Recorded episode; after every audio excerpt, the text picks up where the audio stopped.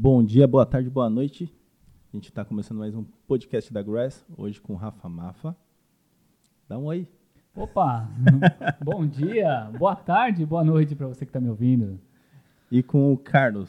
Tudo bem, Bom Carlos? dia, tudo bem, Renan? Bom dia, boa tarde, boa noite, uma boa madrugada, depende do horário que você estiver escutando ou assistindo esse podcast. Você que está escutando de madrugada, eu tô preocupado com você, cara. Vai dormir. É. Estamos iniciando mais um episódio aí com o Rafael Mafa. Vai trazer muitas histórias e convivências e experiências para nós, né, Renan? Isso mesmo. Rafa, para começar o quadro, antes de você se apresentar, antes de tudo, queria contar com o seu carinho, sua oportunidade de contar uma piada aqui. Cara, cara, é, pois é, cara. Eu tava ouvindo o seu último podcast, eu já, já tentei me preparar. Deixa eu ver se eu consigo alguma coisa aqui, ó. Você veio preparado para contar uma piada? Google, conte-me uma piada. Eu sei uma piada sobre procrastinação, mas só vou te contar mais tarde.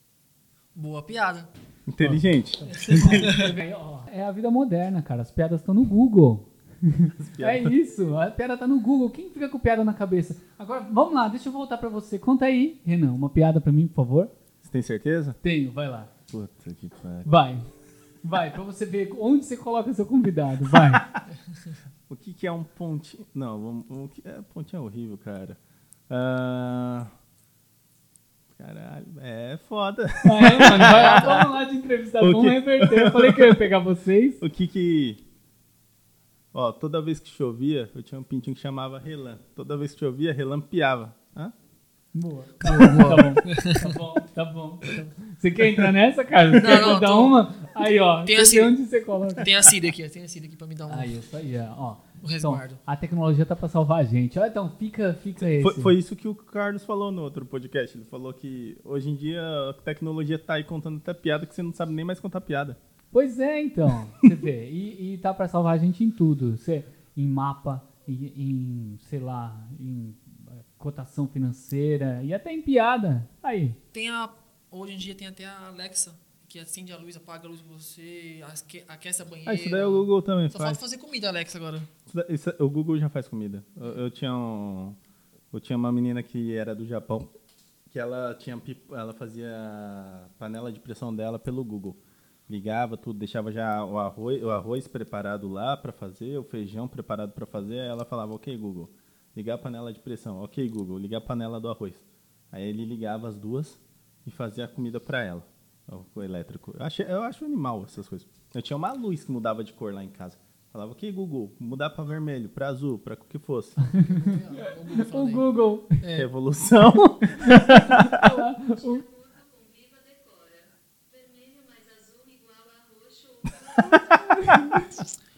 Esse é o Google. Tivemos a participação agora da, especial do Google. da Google. Obrigado, Google, pela participação na entrevista. Isso aí, cara. Pois é, tem uma tomadinha, né? Que o Google. Que você liga pelo Google. Tem, eu tenho, eu tenho essa também. é, o, meu filho sempre dormia com a TV ligada, e me irritava muito. Eu comprei uma tomada, coloquei lá, e aí eu posso. Uma vez eu estava na pós-graduação, e aí ele em casa, e ele reclamando que não conseguia ligar a, a, a, a TV, porque eu tinha desligado a tomada. Aí a Aline mandou mensagem e falou, Muri, ele tá reclamando, falando que você desligou a tomada e não consegue ligar a TV. Aí eu apertei o botãozinho, ligou a TV lá. Aí você vê o tamanho da tecnologia que tá. Não, legal. Tá animal. Que legal. E Rafa, conta um pouco de você. Tá, tá bom. Não, mas antes de eu contar de mim, eu preciso que você conte de você, Renan, e o Carlos conte do Carlos, porque eu conheço o amigo Renan. Acabei de conhecer o Carlos. Quem são vocês? Me digam, e o que, que é esse podcast? Que eu caí de paraquedas. Vou deixar primeiro o Carlos se apresentar. Ok. Eu sou o Batman, o Renan é o Robin. Mentira. Oi. É... É, Estamos no podcast da Grace. Um tema que a gente escolheu perante aos assuntos, aos episódios, vai variar um pouco. Mas vai ser um foco de empreendedorismo, de Isso. pessoas que são empresárias, mas não só aquele empresário de sucesso que chegou no topo e só mil maravilhas, não. Nosso tema aqui é mostrar a carne viva de como foi todo o processo. Então eu, Carlos Henrique e o Renan entramos nessa empreitada de criar esse podcast para mostrar a realidade do verdadeiro empreendedor, de como que é a vida dele. Começamos recentemente a planejar esse podcast há cerca de três, quatro meses, fomos tirando do papel. Tem muita coisa para Fez gente aprender de ainda. de- de- da- das placas, etc e tal. Tem muita Mas- coisa para aprender ainda. Mas assim, a gente. O que acontece? Que, que irritava muito quando eu olhava o, o- o mercado hoje? Todo mundo hoje fala assim, pô, é, vamos conversar com o primo rico que teve sucesso. Vamos conversar com o Breno de, do Jovem de Negócio que teve sucesso. Vamos conversar. E aí virava um círculo vicioso de todo mundo tem sucesso. Então você entra no YouTube lá para pesquisar sobre empreendedorismo, você está sendo levado a falar com todo mundo que teve sucesso. Você não está sendo levado a falar com uma pessoa que não, não obteve sucesso na metade do caminho. Só que nem de sucesso, só de sucesso é feito o mundo, né? Igual o livro que o, o Carlos leu e indicou para mim lá, o, o Mais Esperto que o Diabo. Ele traz história de quem teve sucesso e quem não teve sucesso. Só que isso faz uma fórmula para a pessoa conseguir enxergar, pô, aqui eu dei certo, aqui eu não dei certo, aqui eu falhei, eu posso começar de novo assim, etc e tal, e e ir crescendo.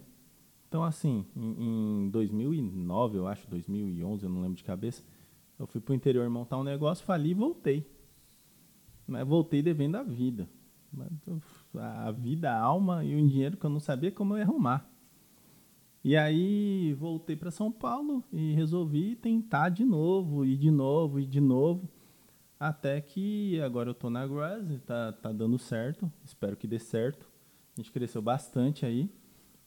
Mas assim, é, é um negócio que é de pouquinho em pouquinho, você galga bastante, você deve muito, você tem dor de cabeça às vezes.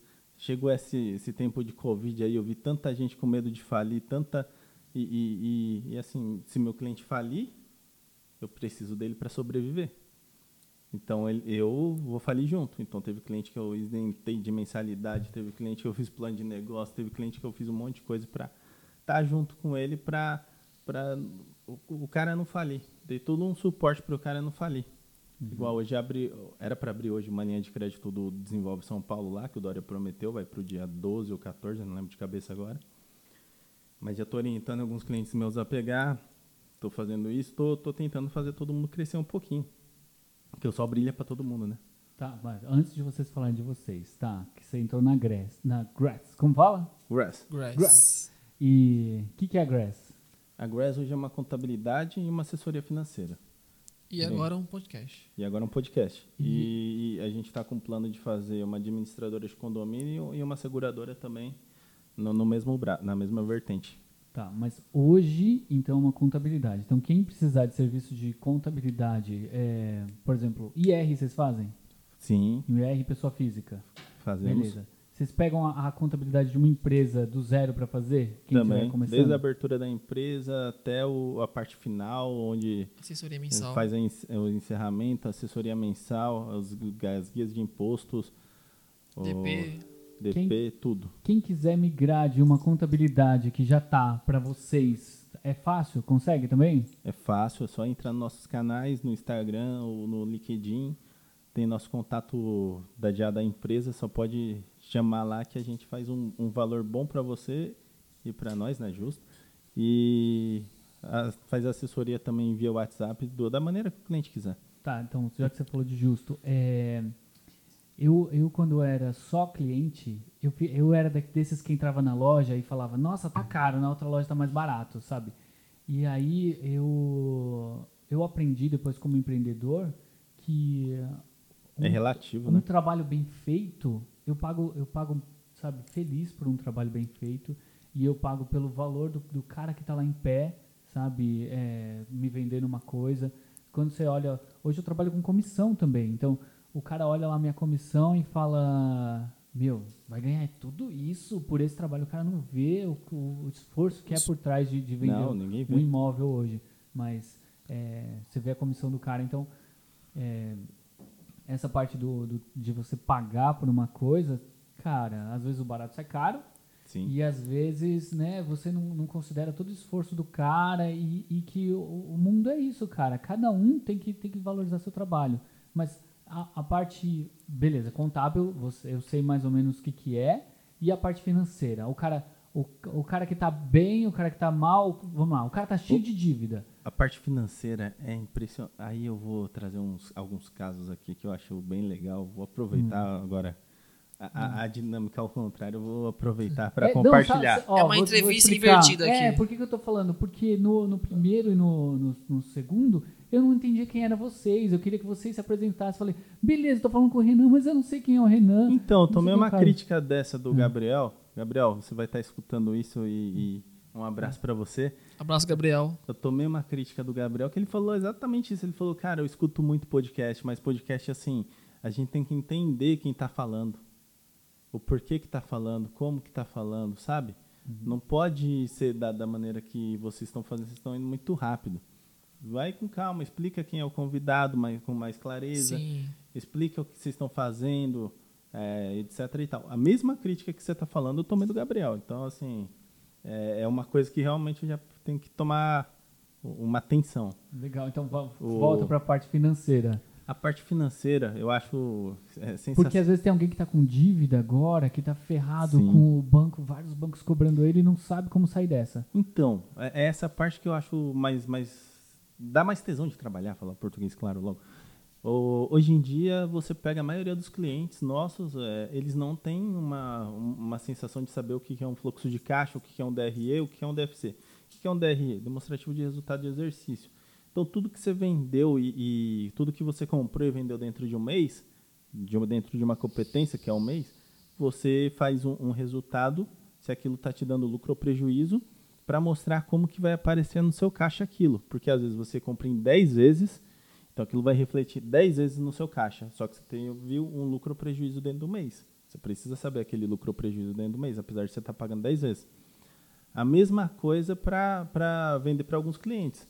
Às vezes você vende para o cliente, o cliente está sem dinheiro, você, pô, parcela em 10 vezes aí. E aí o, o- você não está sabendo qual, se você está ganhando dinheiro ou não, se a sua empresa precisa de capital de giro, que daí você faz um cálculo chamado PMR e PMP, que é prazo médio de recebimento, prazo médio de pagamento, o, onde você vê se está tendo um gap ali, se você está, pô, eu tô para receber 12 mil reais e, de- e, e tenho que pagar 10 três dias antes. Então a gente consegue se te programar para conseguir pagar aquilo, ou ligar para o fornecedor, ou ver uma, uma, algum lugar para te dar esse capital e você devolver assim que você recebe, o adiantamento de duplicata, fazer o resultado do DRE, do DFC, te entregar no final do mês, explicar o porquê, mostrar linha por linha, pô, esse mês aqui, ó, você aumentou 3 mil por cento seus gastos na, na, na- em copa e cozinha, né? Dá uma olhada nisso, fica atento nisso, ó. Eu- aqui eu já separei para você, tá aqui 3 mil por cento a mais, tá aqui o que você gastou. Dá uma olhada, vê se está certo. Se quiser, a gente senta e conversa sobre isso. Então é um, um serviço mais de formiguinha, lógico. Esse é o, o serviço que você falou. Pô, esse daí eu pago mais. Claro que esse. Então, é, o- quem tá ouvindo agora já entendeu que eles manjam, né? Então, metade ali eu não entendi, mas eu, aí eu confio, cara. Olha lá, eu não sei o que é DFC, eu, eu sou formado.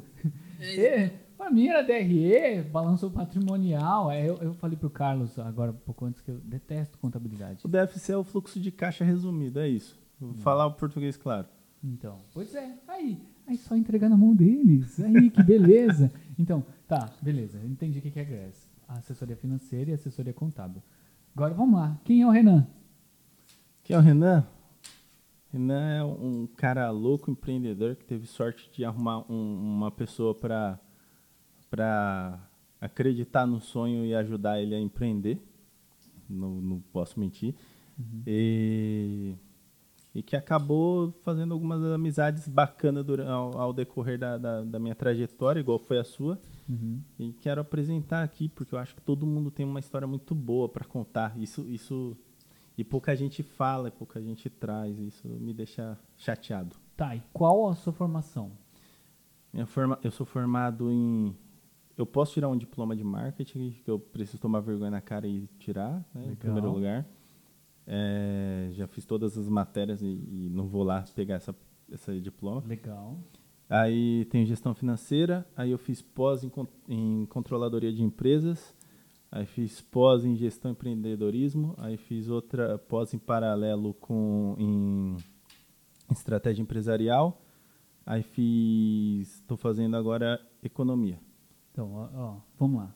É, primeira coisa, a gente é, tem que falar que a, a- gente está trazendo pessoas no caminho para ter sucesso. E eu acho que, é, a- às vezes, o mais importante do que chegar lá é o caminho que você percorreu até chegar lá. E nesse caminho é incluir estudar. Então, não, não é que você tem que estudar formalmente, mas é, Adquirir, adquirir conhecimento, né? exatamente. Adquirir conhecimento. Se você gosta de uma coisa, você vai, vai procurando sobre ela, vai ver vídeo no, no YouTube, vai ver curso grátis. Tenta, tenta separar um momento do seu dia para estudar. Sim. Então, o, o Renan faz isso formalmente. Eu me formei e não fiz mais nada formal. Então, eu sou um exemplo do que, do que sei lá, estudar informalmente. Mas eu vou sempre querer saber alguma coisa, sempre querer um assunto que eu, que eu gosto, sempre procuro saber. Mas depende muito também do, do- de objetivos e objetivos. Meu objetivo era é continuar até a economia. Eu fiz, eu tracei esse plano até chegar na, na parte da economia. Agora, assim, é, tem gente que pô, terminei a minha pós, a minha faculdade aqui e agora vou estudar informalmente e ficar um profissional muito bom, cara. Eu tenho alguns exemplos aí, igual o Wagner do Sebrae lá, ele demorou para estudar, mas ele já era um profissional muito bom antes mesmo da- da- das graduações dele e hoje ele é um cara que executivo foda e, e tá aí vivendo muito bem e demorou para ele estudar, demorou para é voltar. Wagner? Agora me fala. Wagner do Sebrae é o, o meu primeiro mentor. Que legal. Ele foi o cara que Ele tem no você podcast. lembra? Oi? Você lembra do sobrenome? Wagner Viana. Tá. Ele, Wagner Viana do Sebrae. Ele foi o cara que no meu prime, no primeiro podcast com o Carlão, a gente ia lá com uma dúvida e saía com 20, 30, 40. Que legal. Até um dia ele virar e falar: Vamos fazer esse curso aqui, gente? Vamos lá, porque vocês estão, né? Vocês estão na, na parte do, do, do, do aprender aqui. Vamos lá, aprende aqui um pouquinho com a. gente. Aí a gente fez esse curso com ele. Numa sala que tinha, acho que umas 12, 14 empresas pequenas, mais ou menos. Sensacional a sala até. É, e aí, assim, eu vi que dava para aprender mais. Aí eu cheguei no, no Wagner, depois desse curso, falei, ô Wagner, o que que, que que alguém precisa aí para trabalhar com você? Aí ele, como assim? Eu falei, não, que eu quero trabalhar com você, cara. Eu quero, quero trabalhar com você, eu não, eu, eu não tô cobrando salário, eu tô falando que eu quero trabalhar com você para aprender. Aí ele foi e aí ele foi e me pegou para ensinar um monte de coisa que, que que foi ensinando, foi que eu fui aprendendo, esse igual DFC, PMR, PMP, essas coisas. Desculpa faculdades aí, tá? Mas você não vai aprender direito numa faculdade. Você aprende direito com um cara desse, que tá lá todo dia olhando, olhando, olhando. Cara, ó, só, só pra eu pontuar antes da gente, da gente passar pro, pro Carlos agora. Porque eu fiz a faculdade, eu tava nos, nos últimos semestres da faculdade e eu aprendi mesmo no Sebrae. No Sebrae Eu também? fiz muito curso do Sebrae. O Sebrae, na, na época que eu fiz, há uns 10 anos, era de graça. Hoje tem um valor simbólico, tipo 40 reais um curso, para você realmente marcar para ir e ir, porque na minha época marcava 30 pessoas E e é ia uma. 6. É. E esses seis eram seis caras foda. Então, é muito legal. Eu tenho contato até hoje das pessoas do Sebrae. E os cursos são muito bons.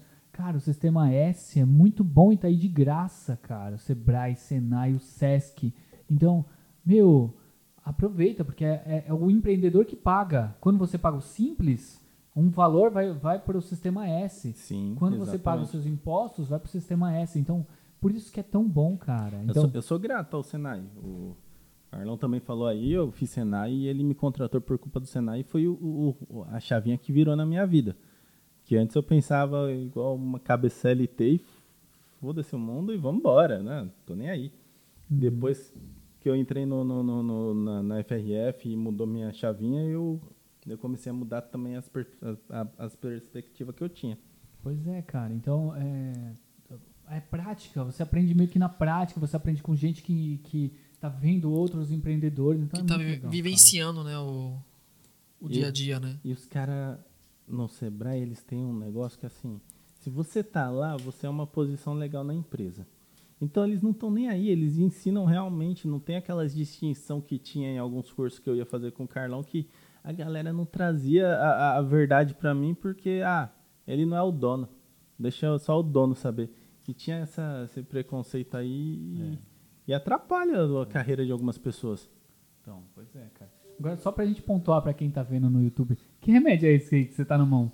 Cara, esse remédio é de pressão. Eu tenho É, que tomar então tá todo bom. dia isso aqui. Só, só pra saber, né? Porque você tá aí, ó, no YouTube mostrando uma cartelinha de remédio, você vê o, que o empresário. Não, legal. Agora, você, Carlos. Quem é Eu. você antes de eu me apresentar? Tem que todo mundo se apresentar. Como sim, só eu? sim, tem que ter essa, essa, essa entrevista reversa, né? Do, apresen- o do apresentado conhecer os, entrevista, os entrevistadores, né? Eu me chamo Carlos Henrique Matos, é, tenho 27 anos, bem vividos, com um corpinho de 18. Cê- Isso É, que tá dizendo. Não, é, tem, tem vídeo. tem que- Ó, tem se você estiver ouvindo no podcast, procura aí no YouTube pra você saber se é verdade ou não. pesquisa lá no Instagram. É, eu tenho uma visão muito. Por mais que eu não tenha as mesmas vivências de experiência do Renan, eu tenho. Posso dizer que eu tenho a mesma cabeça, assim, de crescimento, de. de buscar uma experiência fora da caixinha. Eu estou me formando já esse ano em ciências contábeis, já estou no meu último ano, já estou com o meu registro. É, eu me uni ao Grupo Grass, que é o Grupo Grass. O Grupo Grass é uma unidade muito grande com assessoria financeira, assessoria contábil. Muitas pessoas, tanto pessoas físicas como pessoas jurídicas, veem a o- contabilidade como algo é, que não é essencial, mas é muito essencial. Então, eu vou muito defender aqui a classe contábil e a contabilidade. Eu, como exímio profissional da, da, da área. Eu moro muito, muito afastado do centro da cidade de São Paulo, então eu levo, como estava conversando com você mais cedo, eu levo praticamente duas horas para chegar ao escritório. Mas para mim no- isso nunca foi problema. Ah, vou trabalhar lá no Morumbi, levar três horas. Isso para mim, eu como Carlos Henrique, como pessoa, eu nunca tive problema nenhum. Então eu tive já algumas experiências de trabalhar em uma, cafete- uma rede de cafeteria muito grande, adquirir muito O café conhecimento. dele é o melhor que, que Muito. existe. Obrigado.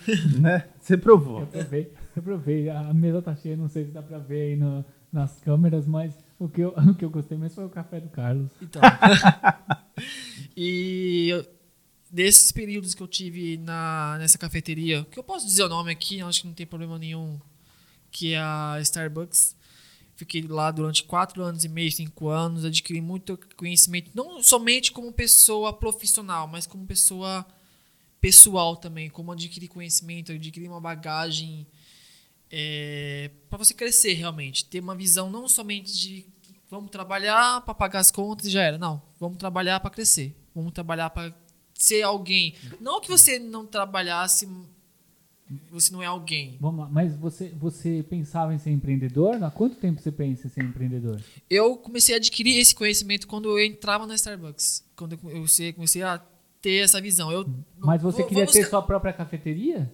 Se- Vamos, vamos voltar que lá você no pensava? início. Voltar lá no início. Eu comecei a trabalhar com 17 anos, como jovem aprendiz. 17 anos trabalhando num posto de saúde, como jovem aprendiz na prefeitura de Poá, lá na Grande São Paulo. Nada a ver. Fiquei durante um ano lá, sempre tive essa vontade, eu quero ser dono de alguma coisa. Você com 17 anos, 16 anos, você é novo assim, você é meio que fora do rumo ainda, terminando a escola, você é meio, meio perdido. Aí trabalhei, aí eu saí da, desse jovem aprendiz, que era contrato, não podia renovar, porque era rodagem de pessoas. Eu entrei na Starbucks. Lá eu comecei a conhecer muitas pessoas. Eu saí do meu mundinho de, ah, vou só trabalhar, eu não sei o que eu quero da minha vida. Eu comecei lá a adquirir conhecimento de, pô, bacana, eu quero um dia ter minha própria cafeteria, ter uma cafeteria barra uma livraria. Era meu sonho, meu, meu ah, quero ter isso.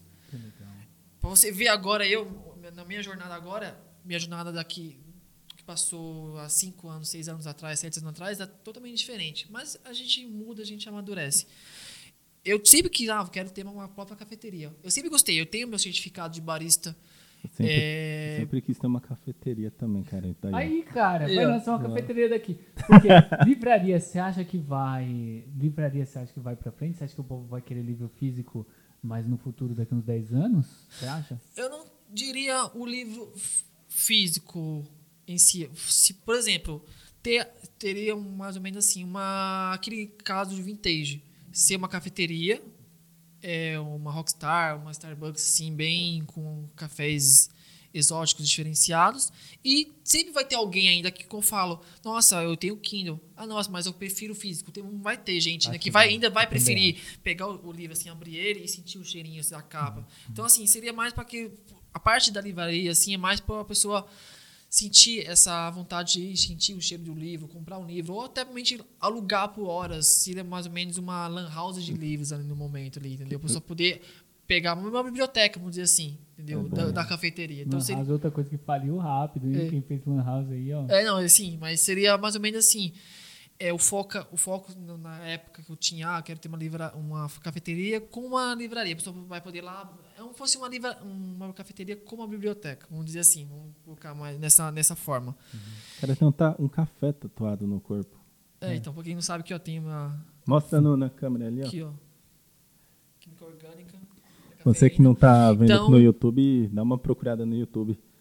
Vê o corpo dele já e já a tatuagem. Põe no post do Insta também a tatuagem dele, vai ser da hora. Mas, ó, vamos lá da, da cafeteria. Você acha que o modelo da Starbucks é inovador? E por quê? Porque lá tinha é, um. Vamos dizer assim, uma- era a missão, visão e valores. Que uma das frases que sempre fiquei na minha mente, que é. é, eu não vou lembrar agora os- a frase completa, mas nutrir o espírito humano. Ou servir. é, não lembro, uma, uma- mas o foco era nutrir o espírito humano. Que não era só eu servir um café, era nutrir o cliente, era nutrir a pessoa que estava ali passando por um dia fodástico de estresse, de Quando- chegar na- no lugar e estar com algum problema em casa e saber servir o café para a pessoa, mas também nutrir o espírito humano dela. É, de cafezinho em cafezinho, de xícara em xícara, a Starbucks nesse, nessa metodologia dela sobre é tanto que lá dentro não era chamado, ah, eu sou o coordenador, você é meu funcionário. Não, eu sou o seu, eu sou partner, você é meu partner, que é companheiro, que é Sim. parceiro. Lá, o gerente da loja não chamava o outro de funcionário ou colaborador, era meu partner e eu sou seu partner. Eu, eu como coordenador ou como gerente, eu sou seu partner também, que é, que é só um atendente barista.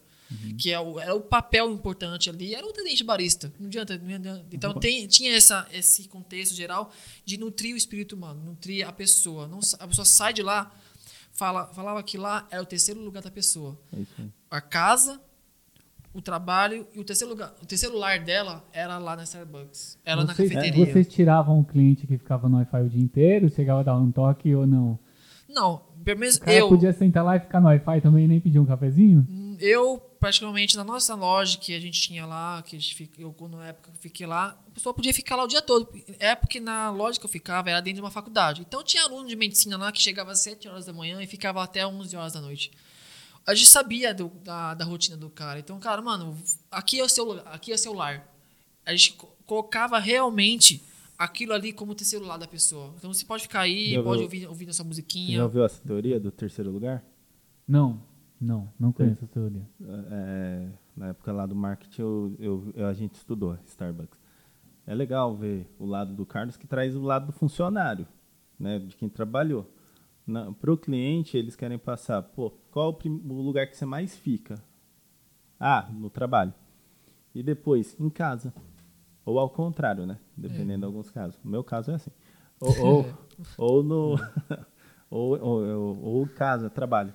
Ele não quer ser, não quer dividir o primeiro e o segundo lugar, ele quer ser o terceiro lugar, ele quer ser o lugar que você vai quando você está estressado do trabalho e não tem condição ainda de ir para casa. Então é é a Starbucks que você vai procurar. Então você pode ficar lá um tempão, Muito bom, cara. pode ficar lá um tempão e isso daí não, não, não- e eles não, não vão para cima, não falam nada. Pô, fica aí. ah, porque o cara vai ficando, vai ficando, vai ficando, ele vai, pô, dá um cafezinho aí, pô, dá uma água, Uma água. dá um Deu fome, ah, dá um pão de queijo. Era, era isso que a gente tratava. E isso me amadureceu de uma forma que, porra, palavrão, né? Não. A gente visava assim, meu, a gente tá aqui, a gente tá atendendo as pessoas, mas não é só atender, é servir. Na puxando para uma, uma parte religiosa, na Bíblia fala que servir é muito mais do que só você. É eu quero servir o Renan, o Renan, eu quero que o Renan me sirva, eu quero que aqui eu sirva os clientes, o que eles precisam, o que eles a necessidade deles. Então eu na época que eu fiquei esses quatro anos e meio na Starbucks, me agregou muito conhecimento, maturidade, de, de além de só estar do lado oposto do, do balcão do cliente. É estar do lado do cliente e servir ele. Lógico, respeitando os limites. Não é todo mundo que quer esse elo, esse laço de, de afeição, de afetividade com o atendente. Tem cliente que tinha lá, só quer café, não falava nada, nem bom dia dava. Nem a gente respeitava isso, é normal. Tem essa, esses macetes. Só que isso me amadureceu muito nesse período. Eu, eu, eu viso que hoje em dia a Starbucks teve muitas mudanças depois que eu saí, ela foi vendida virou franquia aqui no Brasil, teve algumas alterações e alguns amigos que ainda estão lá falou que teve muitas diferenças, mas aí não vem ao caso agora, mas na minha experiência foi muito boa, eu via que que, que dava certo. Isso que você falou de servir é legal. Eu trabalhei no Pão de Açúcar antes de fazer a primeira faculdade, eu trabalhei no Pão de Açúcar. Mas me achava. Nossa, eu era chato, me achava.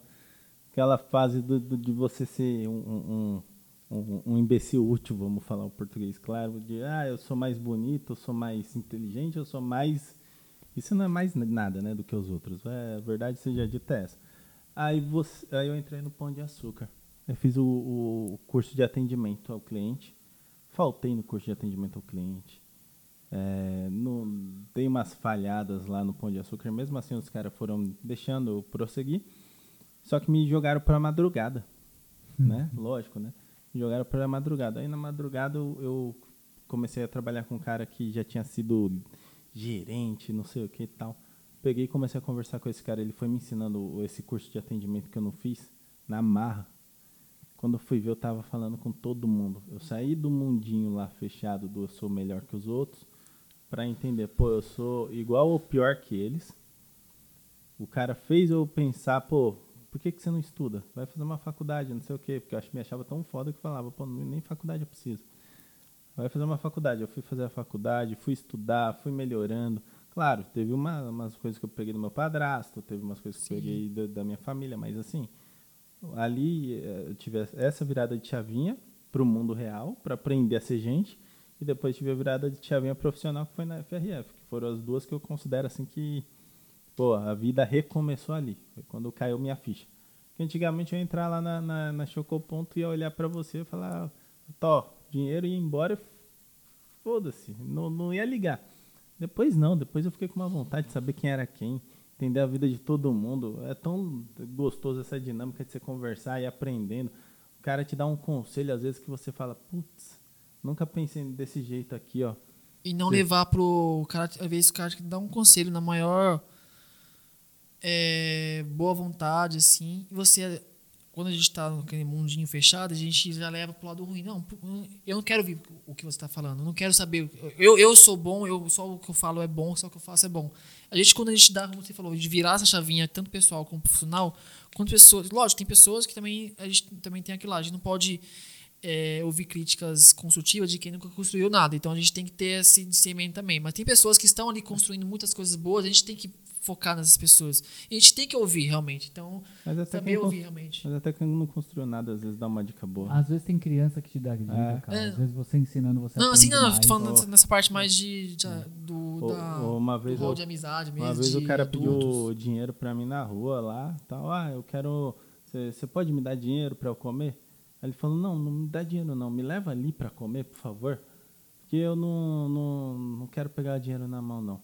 Aí eu fui andando com esse cara até lá. Aí esse cara começou a falar do que ele tinha muito dinheiro, que ele começou a jogar, ficou viciado, perdeu a casa, apostou a mulher, uh, teve que fazer umas merda para proteger a mulher porque do cara que ele apostou.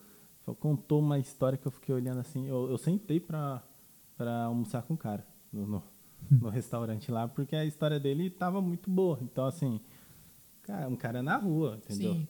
A outra vez o mendigo também. Ali, aí já não era um cara na rua. É, com, fisionomia boa. Aí esse já era um mendigo mesmo. A mulher atravessou a rua para passar na rua, o mendigo chorou, cara. Chorou, tava voltando do trabalho. O mendigo chorou. Aí eu sentei do lado dele e comecei a conversar com ele. O que, que foi? Ele, ah, o povo pensa que eu não sou humano. Se eu tivesse com uma arma na rua, eu ia lá, atravessava, roubava ela e pronto.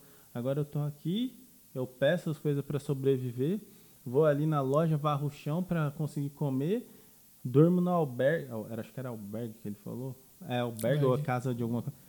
Sabe, contou uma história que eu fiquei ali, que eu- cara, é um mendigo na rua, que ninguém, todo mundo passa por ele, ninguém fala um oi pro cara, o cara se sentindo mal porque ele tá perdendo a humanidade e ninguém liga. Então, assim, é um negócio que você olha assim, pô, ele não. É, beleza, realmente, ele não construiu, mas ele trouxe uma experiência É, pra é, mim que tem é. uma, ele tem uma construção de vida, né? Por mais que, ah, você olhando assim, ah, não é uma construção, ah, o cara não tem uma empresa, não, mas é uma construção de vida, ele tem um caráter ali construído. E muito realmente. foda. É, então, ó, vamos lá, três coisas. Primeiro, o Chocoponto foi a empresa que eu, ah, que eu fiquei mais tempo. Eu tinha esse conceito sem saber o da Starbucks, porque eu, eu zoava com as pessoas. Aqui é o Chocoponto de encontro. Vem pra cá. Ó, quando você entrar no shopping, você tá indo no cinema, fala, onde você se encontra? Se encontra no Chocoponto, por que, que, por que não? Vamos ficar aqui conversando. Aí eu sempre fazia isso com todos os Foi. clientes. A gente ficava conversando, falando, não, fala que tá no Chocoponto, já é já é um ponto. E já era.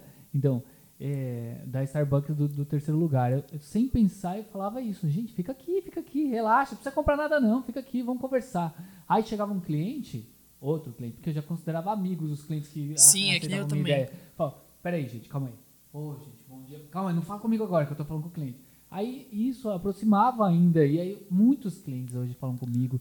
Saí da loja, muitos clientes falam, cadê o Rafa? Cadê o Rafa? Cadê o Rafa? Verdade. Então, Eu é, nunca te imaginei fora da Chocoponto, cara. não é, então, quando, quando eu falei que eu me desliguei, quando eu falo, até ontem eu tava falando pra uma pessoa, não, me desliguei do Chocoponto, vou te passar o contato Tomei da um. Raquel. Aí a, a pessoa falou, não acredito. Eu falo, não, relaxa, mas tá com a Raquel, tá com a minha irmã, ó, aqui o contato dela, fala com ela, pede isso aí pra ela, fala com ela. Chocoponto pra, para o pessoal entender, era o, é, o que, que era o Chocoponto. Não, calma aí, calma aí, já vou, vou me apresentar, não me apresentei ainda. é, é, né? tem que a, gente tá apresentar. falando, a gente ainda tá falando A gente, do tá no, a Carlos. gente tá no processo de entrevista, É, na entrevista de- reversa de aqui. Primeiro, de primeiro emprego. Cara, meu primeiro emprego foi no Boticário. Eu era office boy e estoquista. Foi onde eu mais aprendi na minha Sim, vida. aprende, eu trabalhei no Itaú, na área de mercado de capitais. Eu trabalhei na Deloitte como auditor. Eu trabalhei numa empresa de capacitação executiva, no Business Institute. E não aprendi tanto quanto no Boticário, cara. É, A Deloitte é sensacional pra trabalhar, né? Quer dizer, dizem. com Não, certeza, é com uma- certeza. Era e é. É, É uma Big é, Four, né? Então é, tem então, um respeito você, muito você grande. vê lá é muito. Você aprende ou aprende, não tem o que fazer na Deloitte. Então, eu saí da Deloitte para montar minha empresa, eu não saí para outro lugar. Então, a Deloitte, eu, eu- é só para cima que você vai. Eu, eu vou esperar a hora de você se apresentar. Ah. Eu tô já cheio de perguntas. Tá. Aí, de, de primeiro emprego que eu tô falando, da Starbucks, cara, eu imagino quanto te quanto ensina. É o que, eu a que a gente tá, tá propondo aqui. Que você não precisa estar no topo. Eu também acho muito chato entrevista. cara. Eu trabalhava fábrica de chocolate, chocoponto, aí eu ficava vendo várias entrevistas do, do cara da Cacau Show, né? Do, do Alexandre Costa lá, né? É, meu, mas que chato. Não, o cara começou vendendo 100 ovinhos, pegou uma encomenda e foi lá. Vai, ah, hoje ele é um, um magnata do chocolate. Meu, que saco, dá. Vai outro. Não, o cara é magnata. No, beleza, que saco. Então, cara, é muito chato. Você só vê os caras lá em cima. Eu, pô, volto, tô com chocoponto, tô com a minha lojinha. E a gente acha que a gente não tá com sucesso. E olha o sucesso que eu tinha, né? Então, Sim. você com uma loja que pagava minhas contas, que eu vivia do jeito que eu queria viver, uma loja. Eu franqueei, beleza, cheguei até cinco lojas.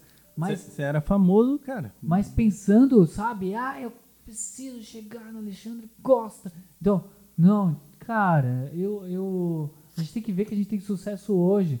Se a gente falar da Grass, beleza, cara. Quantos clientes vocês têm? 300? A gente tá falando de sucesso. O que, que é sucesso? Você tá falando, graças a Deus tá dando certo. Então, dar certo não é você ter um milhão de clientes, não é você ter 300 clientes, não é você ganhar, sei lá, 50 mil por mês. Não, o sucesso é você estar feliz, vir trabalhar no Exatamente. que você gosta, conseguir pagar suas contas no final do mês, conseguir pagar um financiamento que seja de qualquer coisa, de um carro, de uma casa, né? Você precisa comprar apartamento, falar comigo. Você lembra do seu primeiro cliente? Cara, meu primeiro cliente, eu acho que Eu tirei foto disso aí, porque eu valorizava demais. Eu também, cara. Eu, Eu, eu, valorizava demais. eu agora coloco um post no Instagram. Eu nunca tinha pensado nisso. A, a Aline que deu essa ideia. Eu coloco um post no Instagram. Cliente novo. Quem permite, né? Teve, teve um outro aí que não permitiu, a gente acabou não colocando. Cara, Mas quem permite, eu Então. coloco. Cliente novo. Cara, é conceito de agência, é conceito de agência, mas assim. não, cara, não, não é. Mas assim, é um negócio que eu preciso valorizar. É tão difícil conquistar um cliente. Você Sim. bate tanto na tecla, você vai atrás. Falei isso pro Foi- foi, Carlos. falando ele de- tava falando no meu tanto de clientes que vocês conquistaram esse ano. Eu falei, cara, que, que maravilha, cara, é tão difícil. Eu, Não, esse, esse 2021, não sei se é porque as contabilidades começaram a, a querer valorizar demais o passe. Uhum. é, e assim, quando você realmente vai atrás, você começa a achar algum, algumas coisinhas que estão erradas e as empresas precisam meio que urgente de tudo, Uhum. nosso conceito é de at- atender muito mais rápido. Mas muito mais rápido do que é. qualquer outro. Então, é, chega a estressar muito a gente. Mas assim, o cliente fica satisfeito. E, e aí ele indica de um pro outro, pro outro, pro outro, pro outro. E ontem Hum. a gente conseguiu três seguidores no, no Instagram de pessoas muito bem Renomadas. sucedidas, bem renomadas e, E que prestamos serviço pra eles, eles falaram muito bom o trabalho de vocês. Então isso, isso dá um gás. cara, qual é o um Instagram gás. de vocês? É o é Grass Group. Grass Group. Pera aí, você vai ter que falar. Grass Group. Isso. É, pra quem não, não, não, não tá no YouTube, letra, vamos lá. G de gato, igual o Carlos falou que é, R-A-S-S, underline, grupo. Grupo normal. GRUPO. G-R-U-P-O. Só a única coisa que eu sei soletrar. Tá bom, beleza. Não, então, é isso, cara. Comemorar cada cliente, comemorar cada pequena vitória. Você não precisa ser o maior franqueador do Brasil para você ser um cara de sucesso. Então, você é um cara de sucesso se você conseguiu colocar um plano em execução. Então, é, e a gente vai falar, como eu falei também no meu plano em execução. Então, hoje eu estou fazendo outra coisa. E a gente não pode ter vergonha de, de falar que falhou ou só chegar para falar que que falhou depois que você já subiu de novo. Então, beleza. É, isso não tem graça. É, foi, foi o que eu falei pro Renan. O Renan me chamou pro podcast e falei, Renan, eu tô num processo aqui, cara. Vamos esperar eu ser bem sucedido pra eu chegar no, no, no podcast. Ele falou, não, cara, não, vamos fazer agora, Não, é, então. a gente quer saber o que tá acontecendo Ca- hoje. Cara, há um ano atrás, há um ano atrás, eu recebi seu vídeo. A gente vai falar disso, vai chegar lá. Uhum. Vou até tentar colocar depois aqui, ver se o áudio captura. Eu- a gente recebeu seu, eu recebi seu vídeo, é, meio que virou viral. Virou viral, cara. Tive 65 mil pedidos. 65 mil pedidos. Então, no YouTube não cresceu tanto, né? No, no A gente YouTube, lançou no YouTube depois, na Páscoa. Foi depois que virou viral. A gente lançou Agora- no WhatsApp. foi um vídeo de no- WhatsApp. Agora no WhatsApp eu recebi um- umas oito vezes seu vídeo, no, no particular, fora todos os grupos que eu tava recebia. E fora que eu também mandava para todo mundo, então ficava, virou um negócio que. Uma bola de neve. É, e aí todo mundo. E aí eu fui comprar o ovo de Páscoa. Eu lembro disso. Eu fui comprar o ovo de Páscoa, eu comprei dois. Comprei dois. Ah, Acho que é a Raquel que me atendeu. eu acho. Nossa, cara, você conseguiu comprar. Foram 800 pessoas que conseguiram comprar das 65 mil. Eu comprei, Caraca. Teve um cara que comprou, comprou muito e acabou. Ah. eu comprei só dois. Só dois. Aí eu, eu lembro do, do, do, do- do que, que aconteceu, cara. Porque a Raquel mandou pra mim e falou assim: Ah, eu posso ver pra te entregar tal dia? Aí eu falei: Não, eu busco. Só que daí eu foi protelando, protelando, protelando. Eu não peguei o ovo de Páscoa. Eu não peguei, eu comprei, mas não peguei. Aí, aí, aí a, a- a- eu lembro disso ainda. A Raquel pegou e depois me mandou mensagem pra eu pegar o ovo e eu, eu acabei esquecendo, esqueci de novo, esqueci de novo. Nossa. Lembrei agora, mas é. Você não pegou o ovo? Não peguei o Renan ovo. tem um crédito Renan, lá. Aí, cara, aí, ó, vamos cobrar a Raquel, que a Raquel Ah, tá na tem um frente de crédito tudo lá. hoje. Eu não acredito, cara, que você não foi lá buscar. Não, na época eu fiquei mó feliz, que eu queria ajudar de todo jeito. Eu mandei para todo mundo, eu fiquei feliz que depois ela falou que vendeu tudo, Foi, foi. falou Teve- que foi um sucesso. Cara, teve gente que foi com, tipo, caminhonete pra levar pra doação. Comprou pra levar pra instituição de caridade. Então, cara, a gente. E eu, viu- egoísta, que eu só queria comprar pro meu filho, ó. Meus filhos. Cara, Não. mas a gente. é, Mas ia fazer o seu filho feliz. Entendeu? Ia, mas. Então, mas a gente, eu valorizo mais quem dá o que, o que não pode do que quem tá sobrando, sabe? Ah, eu tive um milhão de lucro aqui e graças a Deus eu investi numa indústria farmacêutica nas ações e eu tô ganhando muito na pandemia. Eu tive um milhão de lucro, ah, vou dar 500 reais pro Chocoponto aqui. Então, tem, beleza, o cara tá fazendo uma caridade, salvou a Chocoponto. Mas, é, e quem, cara, tá, tá ganhando o auxílio emergencial, fala, putz, cara, me sobrou 50 reais, eu não vou comprar daquele não, vou comprar do Chocoponto, comprar um ovo de 25 deles, vou deixar 25 pra eu comprar as coisas que preciso, porque eu comprei tudo minhas coisas.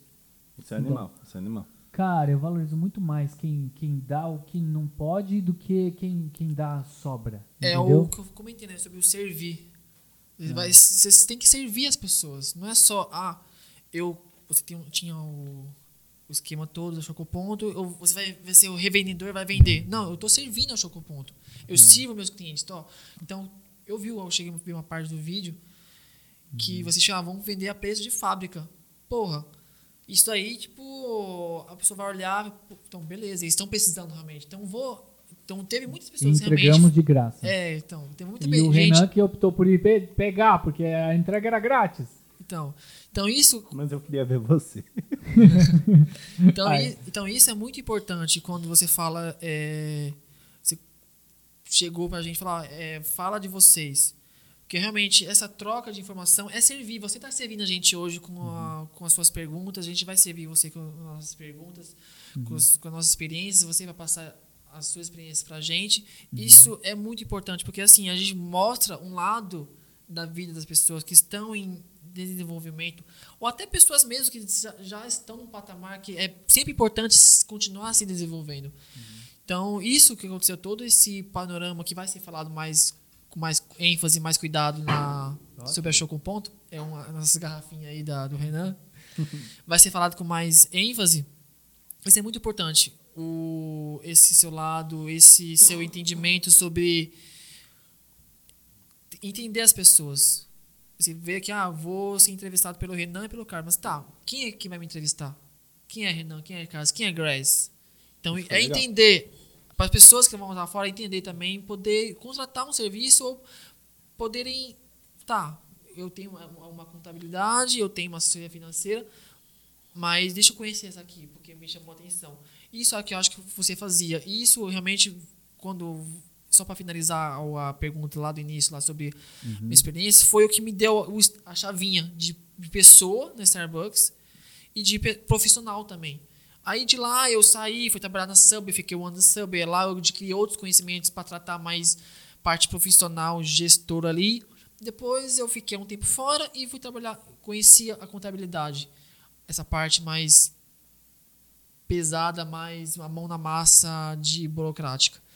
Aí ali eu sempre tinha essa mentalidade, mano, eu quero ter uma empresa.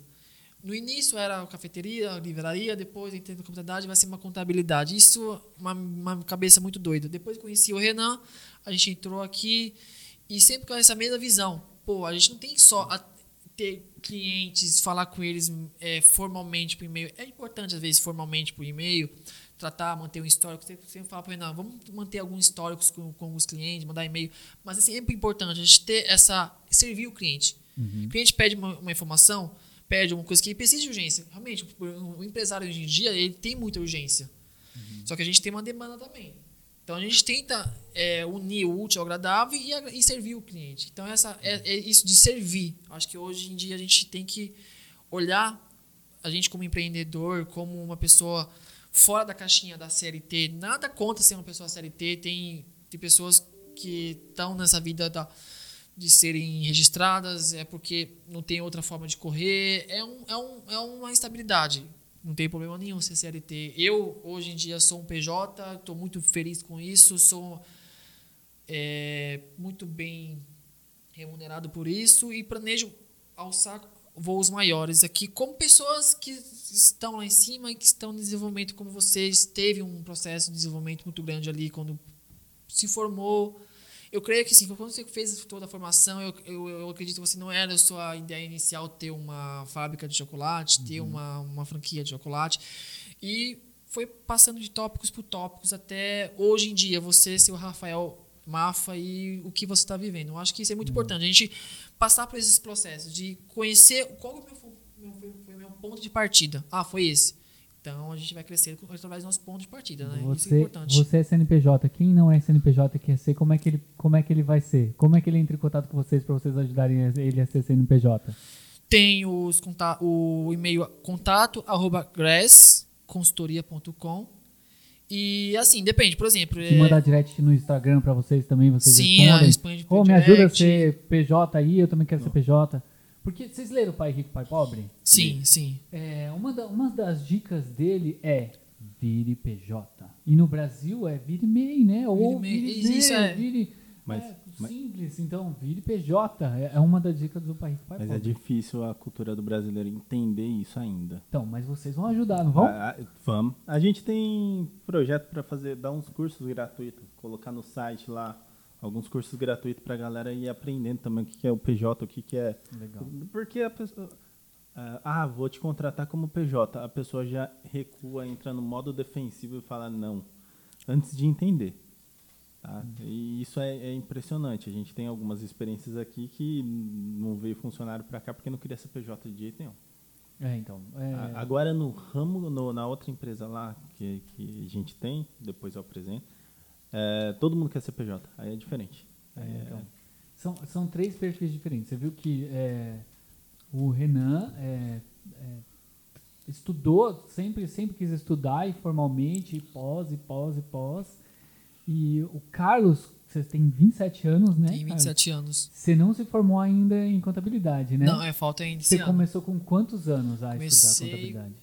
Esse ano eu tô 27, vou fazer 28. Eu comecei em 2018. Eu tinha 23. 23 para Que legal, 24. então. Geralmente, seis, é, cinco anos depois você começa com 18 a estudar, você tá cru, não sabe de nada. Então, eu que tenho 33, eu quero começar uma faculdade hoje. Então, você vê que A quem, Aline começou direito com 34. Com 34, que legal. Então, quem tá ouvindo tem 40 anos, 45 anos, cara, tem um cunhado tem idade, que né? começou com 45 anos no Mercado Livre. A gente falava, é, imagina, você sempre tem uns caras pra falar merda. Quem falava merda? Eu, eu falava, cara, sério? Sério, você vai tentar isso? Mano, compra aí um produto meu e avalia. Compra aí um produto meu. Pra ele pedir pra família toda. Hoje ele vende muito no Mercado Livre. Depois, eu queria falar com vocês sobre esses novos novos meios de negócio que quem quer começar agora. Você já viu? é, A gente tem um cliente que na- no meio da pandemia ele resolveu colocar no Mercado Livre as- as- a mercadoria dele, etc. e tal. Uhum. Ele saiu do faturamento de 150 mil reais para 700 mil. Para 700 mil reais. por ano? Não, não. No Mensal. mês. Meu Deus do céu. É. Ele tá precisando de um sócio? Ele comprou uma casa com piscina esses dias atrás aí. Então, cara, e nunca, nunca é tarde pra começar e tem muito negócio novo. Eu tô tentando lembrar um nome de um de negócio novo que você você tem, tem as empresas com estoque de produto, Dropshipping. dropshipping. Isso. Isso. Estou estudando sobre dropshipping, cara, como funciona e tudo isso aí. Cara, tem muita coisa e ficar antenado e começar agora. É sem, o dia de começar é hoje. Como é que você quer estar daqui a cinco anos? Né? Você pensa o que, que você queria ter feito cinco anos atrás. Então, começar a estudar sempre é uma opção. O- o- Exatamente. O, problema ainda é que a galera ela não entende isso, né? Ela, ela, ela não traz essa, esse raciocínio. Pô, quero começar, então começa. De algum jeito começa. Olha aqui, a gente começou. Não, uma, cara. estrutura, uma estrutura meio precária, tudo Meio bem, mas. precária, gente. Agora eu vou fazer meu merchan. Mar de maionese, entra aí, vê o podcast. A gente começou com o celular. É, às vezes, cara, você tem que só começar. Não é Sim. ficar Exatamente. planejando, planejando, planejando. Começa. Eu comecei a gravar com o meu celular, Fernando com o celular dele. E aí depois a gente foi aos pouquinhos. O que, as que é o mar de maionese pra é um, galera? É um podcast sobre filme, série e cinema. Então, a Só gente- que eles fazem como se eles não tivessem assistido a, a continuação. Uhum. E fica engraçado, porque eles evitam falar do próximo filme. Aí, às vezes, eles entram no próximo filme e falam, não, mas eu acho isso, tá? Não tenho certeza. Só uma É, suposição. Não, então, é legal, mas é, é coisa, isso aí é coisa da pandemia, que eu nunca tive tempo de fazer. E aí entrou a pandemia, eu falei, ah, sempre quis fazer um podcast. Bora, bora, bora, bora. Bora. A gente foi fazendo, entendeu? Não, mas Então- ficou muito legal. É, é- é- Assim, eu tenho meus horários de conseguir escutar podcast, essas coisas. Eu, eu vou lavar a louça, né? Uhum. Aí eu meu- coloco o podcast e fico lá escutando e tal. Uhum. Aí, mas eu, eu racho o bico, porque é muito. O Rafa, o Rafa e o Fernando, ele eles começam a falar do filme, aí eles vão roteirizando certinho. Aí chega uma hora que eu acho que eles esquecem do. do Chama mar de maionese. A gente tem que viajar na maionese, cara. Exatamente. Eles, Viajam. Eles, eles esquecem de alguma coisa. Aí eles começam a viajar, aí começa a também. Aí o Fernando viaja muito mais que você, você bota ele mais no chão. Volta, Fernando. Volta, Fernando. Volta da viagem. Então, é, é isso. Começar, cara. É, o importante é você querer começar. E eu acho que o Carlos começou com uma idade muito boa, que ele já sabia mais ou menos o que ele queria fazer. E eu também admiro gente que sabe o que quer Mas, fazer. mas eu comecei na idade do Carlos, eu acho também. É. Então, É. Não, é. 22, 23 anos foi quando eu resolvi realmente fazer faculdade. caramba, então. Que É. legal, hein, cara. Então, Foi uma. É que eu já tô mais velhinho, já tô E realmente, com- foi o que é. você, foi o que você falou. É, não tem idade, realmente, que nem eu. Eu saí da escola em 2011. Me formei em 2011 na escola, ensino médio. É, eu tô velho mesmo, me formei em Então, 2007. eu fiquei. O quê? Eu entrei na faculdade em 2018. Fiz uns sete anos aí trabalhando, trabalhando, fazendo alguns cursinhos aí por fora, mas sempre querendo fazer algo a mais, sempre que- querendo pensar um pouco fora da caixinha. Só que não tinha virado essa, essa chavinha ainda. Quando você não virar essa chavinha, é, vai ter pessoas que vão te dar apoio e você não vai ter apoio às vezes. Então você tem que encontrar forças, não sei como. Eu encontrei. Cada um tem a sua particularidade. Acho que você também teve a sua particularidade, o Renan teve a sua particularidade de virar a chavinha. De, pô, agora eu vou, vou estudar, agora eu vou seguir o meu rumo, agora eu vou seguir uma visão que eu tenho. Essa é a minha visão. Então, mãe, pai, obrigado por, por me apoiar. Ou, se não tiver apoio, vai eu sozinho, entendeu? Então, realmente, não tem idade. Não, é, é começar. É ter a, a bagagem de experiências que você teve, Oh. de adquirir conhecimento e começar. O meu padrasto, padrasto mandou uma- um vídeo pra mim de um cara falando assim, pô, já percebeu que às vezes você apoia o, o- um cara lá do fim do mundo que você não conhece pra ter sucesso e ali seu familiar ali que tá querendo, tentando, crescendo, você não apoia, você não percebe isso. Mas você não apoia, então começa a apoiar. É o mesmo recado que eu dou aqui, galera. Se alguém tá tentando empreender, dá uma força pro cara. Pô, eu vou gastar 50 centavos a mais para comprar um pãozinho ali no, no- nele, mas, pô, vou comprar nele que ele tá tentando ali. Em vez de nessas grandes, já que tem uma fidelização de um da clientela grande, dá uma força pro cara. Ou até o cara te manda o convite pra, pra seguir a página dele no Facebook, curtir né, o grupo dele no Facebook, seguir a página dele no Instagram. Segue, né, cara? Sim, né? dá um- Entra no grupo dele do Facebook, né? A Entra na gente, a gente dele. conseguiu, um- no começo, quando a gente focava só em tentar vender, a gente tinha, acho que 18 seguidores na página da Grass. Uhum. 18. Hoje a gente tem 1069. Pois é. 1069. Eu quero 10 mil seguidores para conseguir fazer aquele arraste para cima. Uhum. Que aí eu vou jogar aqueles links do, do nosso assim, pô, quer abrir uma empresa, não sei o que, arrasta para cima aí. Tá? Já para tentar vender mais. Mas assim, é um negócio que realmente é, faz uma diferença quando você tem bastante seguidores. Faz uma diferença você ter, ter esse engajamento aí orgânico que, que a galera vai falando, faz uma diferença muito grande. Então, é que nem com o meu cunhado, que, que começou tarde. é, Era isso, ele falava, ó, eu compro um produto meu aí, eu vou te reembolsar o dinheiro, você avalia, cara. Então, a família ajudando. Então, começou assim, porque ele precisava de venda. Se você vê um cara no, no Mercado Livre que não vendeu nada, você não compra.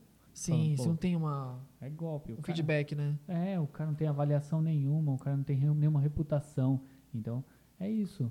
Começar é muito difícil. Muito. E é, cara, 99% Por i- transpiração. Por isso que você precisa de dar graça para estar do seu lado e Exatamente. auxiliar no dia a É, dia. então, mas aí você tem que saber que o cara às vezes está começando. Então, é, é, eu sei que tem que valorizar o serviço, mas tem que ter uma coisa para as pessoas que estão É começando. Uma via de mão dupla, né? A Então, gente- Tem, tem cliente, Procura a tem, Grécia que eles vão te ajudar. tem cliente que a gente cobra um valor simbólico até ele conseguir pegar os, os primeiros clientes e começar Aí, então, É igual, parceria, é igual é? esse rapaz aqui que dá uma patrocinada na gente aqui atrás, Facas Dionísio. Uhum. Ele falou assim, pô, eu tô começando, não me cobra caro. E você sabe que se eu começar com você, a gente vai crescer junto, vai ficar junto. É um casamentinho. É, Então é isso. Venha, É. venha, venha- não vou falar casar com a Grace porque todo mundo vai fugir. Venha ser então parceiro venha ser da parceiro. É, eu Venha ser um parceiro de negócios. É. E, e e quem é agora? Agora sim, Tá, agora tá eu quero bom, saber. tá Quem- Você falando aí de começar do zero, de se começar, de servir. Quem é Rafael Mafa? Então, eu vou falar hoje quem é o Rafael Quem é Mafa. Rafael Mafa? Cara, hoje eu estou corretor de seguros. Por quê? Em, é, no ano passado, na pandemia, beleza, aconteceu o vídeo. é, eu fiz a ideia do vídeo para chamar os amigos para comprar, porque a gente E- comprou. Esse vídeo que ele tá falando é o vídeo que, que ele, entre a pandemia, ele comprou. Quantas toneladas de chocolate você acho comprou? que foram 6 toneladas. Seis toneladas. seis toneladas. 6 né? toneladas de chocolate, ele tinha cinco franquias e aí nosso governador mandou fechar os shoppings e ele tava com 6 toneladas de produto perecível. Então, assim, imagina a- a- a- o, o sentimento nessa É, hora. então, é, beleza, não, não culpo ninguém, eu, eu- eu culpo a pandemia. Então, beleza, cara, eu tava, eu tava acompanhando a, a pandemia desde janeiro. Eu já tinha comprado, estava em produção. A gente compra em novembro, outubro chocolate para produzir para Páscoa, para estar tudo prontinho até o carnaval, para colocar nas lojas no carnaval e a gente tem 40 dias, a quaresma, para vender todo o chocolate. Então, eu estava em plena produção em janeiro, acompanhando as notícias da Covid pensa- olhando lá, Wuhan fechou, fechou, fechou, tá fechando a China, tá fechando mais cidades. E aí eu tava com meus sócios, a Raquel e o Igor, que hoje são os sócios do Chocoponto, falando, gente, tomara que chegue aqui só depois da Páscoa. Olha o egoísmo. Tomara que chegue aqui só depois da Páscoa. Se chegar antes da Páscoa, a gente quebrou, porque vai chegar. Que vai chegar, vai chegar. Vai Sim. fechar tudo, vai fechar tudo. A gente, Chegou. a gente já tava falando. Chegou dia 20 de março. A Páscoa ia ser dia 15 de abril, eu acho. Chegou quase um mês antes da Páscoa. Então não tinha começado a vender ainda as coisas da Páscoa. É, logo depois do carnaval chegou. Então, é entre 40 dias ou menos que a Páscoa. E aí, é, primeira coisa que eu fiz, que eu já aprendi com muita crise, foi demitir todo mundo. Demitir todo mundo. Porque teve crise to- desde 2009 no Chocoponto. 2009 é ano de crise. 2015 veio outra crise. Sim. A gente era o ano de, de se levantar, 2020. E aí é, eu fui arrastando é, pessoas em 2009. A gente pegou uma dívida enorme para a época em 2009, porque eu mantive todos os funcionários, mantive tudo, fui pegando dívida, dívida, dívida, dívida, até que foi a primeira vez que a gente quebrou e continuou com o chocoponto quebrado. Então, o que, que a gente, que, que a gente faz quebrado? A gente é, entrega uma empresa e fala, vamos tocar com outro CNPJ. Infelizmente, é isso. E aí, beleza. Aí eu limpei o CNPJ do Chocopondo. A gente teve muito sucesso. A gente vendia muito em 2014, 2013. Eu limpei tudo e a gente tinha um capital.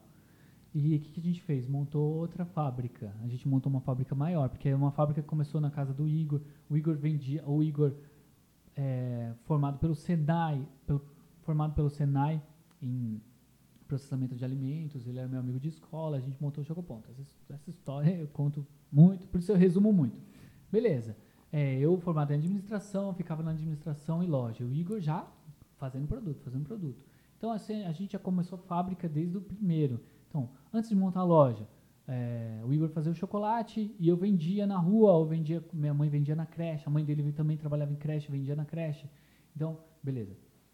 É, fui arrastando pessoas, eu aprendi com as crises. 2020, primeira coisa que eu fiz, falei, gente, vou pagar vocês, porque eu não vou ter dinheiro para pagar o chocolate, não vou ter dinheiro para pagar o banco, então vou pagar rescisões, ok? Ok, chororô danado, eu chorando, os funcionários chorando, todo mundo. Falei, mas eu vou pagar rescisões de vocês, bancos e fornecedores, eu vou deixar para lá. Depois a gente vê o que vai fazer. Fiquei entregando iFood de bicicleta o ano passado. Animal. Eu a só fechou tudo. Abrimos o iFood do Chocoponto e aí fiquei entregando ovo de Páscoa de bicicleta, Capão Redondo, tudo pra lá. Eu mesmo, bicicleta. Pra você ver, as pessoas veem aquela imagem do dono de uma franquia, ah, ele é o dono com carrão. O cara, na crise, meio de uma crise, entregando de bicicleta pelo iFood. O cara era dono do negócio. Então, assim, é. muito bom ver esse tipo de experiência, né, Rafael? É, é, aí eu tive, eu fiz o vídeo, falei, gente, vou, vou falar com meus amigos, para meus amigos comprarem. Esse vídeo foi viral. Aí a minha irmã, o marido dela, ele é fotógrafo, ele sabe editar vídeo. E aí eu falei pra minha irmã, que era minha sócia, falei pra ela, ó, vou fazer um vídeo chamando os amigos, tá? Se você quiser participar, você participa, mas eu vou fazer assim no celular. E vou falar, ó, gente, ó, vocês lembram de mim? Eu estudei com vocês, trabalhei com vocês, não sei o quê. Compra de mim, entra no meu WhatsApp e me pede que a gente tem muito chocolate. Aí veio meu cunhado com uma câmera profissional, beleza. Ficou animal esse vídeo. E aí ele falou, eu vou ajudar vocês, vai, vamos lá, vamos fazer o vídeo. E aí ele falou, vai, Rafael, fala. Blá, blá, blá. Fala de novo. De novo. Falei, Pô, Marcos, quanto você quer que eu fale? Tá bom. Agora a Raquel vai falar. Agora o Igor vai falar. Tá bom. Tá bom, Marcos, mas faz logo que eu quero lançar o vídeo. Aí ele me vem com, a- com o vídeo. Você quer mostrar o vídeo ou não? Você vai lançar, vai dar um jeito ou não? Eu vou tentar aqui, vamos ver se vai Não, aparecer. A gente nunca teve nada parecido com o que tá acontecendo agora. E imaginava que a gente estaria entrando, na verdade, no pior cenário que a gente podia imaginar. Esse é o momento de ajudar. Essa é a a Raquel. gente fez um investimento muito grande nessa Páscoa. A gente tem Emotiva. 6 toneladas de chocolate aqui pronto para entregar. A gente precisa que vocês, amigos, comprem ah, um ovo, um ovo, um Mas o- kit, uma cesta, das- Corta aí, tantos corta aí porque vai tem. falar o número do WhatsApp, a gente ainda não consegue atender nesse WhatsApp. Você foi o mais sóbrio de tudo. Eu vou jogar pra frente só pra sua parte, que eu acho que a sua parte é muito, muito, muito Ah. sóbria. Muito legal. O jeito que você fala é muito legal. As suas palavras, ó.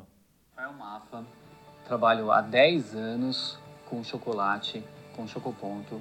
É, sou sócio do Igor e da Raquel e eu tô aqui para te pedir para pedir ovos de Páscoa. Manda seu nome e o seu endereço pro WhatsApp 9 Calma, cortar essa parte. Pronto. lista de ovos de Páscoa e o preço deles, o preço de fábrica. Então, todos os ovos de Páscoa esse ano a gente vai fazer preço de fábrica e vai entregar grátis para toda São Paulo. Então, manda seu nome, manda seu endereço, que a gente vai conversando com você por WhatsApp. Faz isso que você vai estar salvando uma empresa nessa crise. Cara, chegaram A- a- a 65 parte do São mil mensagens. A parte do salvando uma empresa nessa crise, cara, é, é sensacional. É, sensacional. É, é a realidade pura. Esse aí é o preview do vídeo. Ele me mandou esse vídeo, meu cunhado. Eu falei, cara, não, tira esse salvando uma empresa, cara. Tem gente morrendo.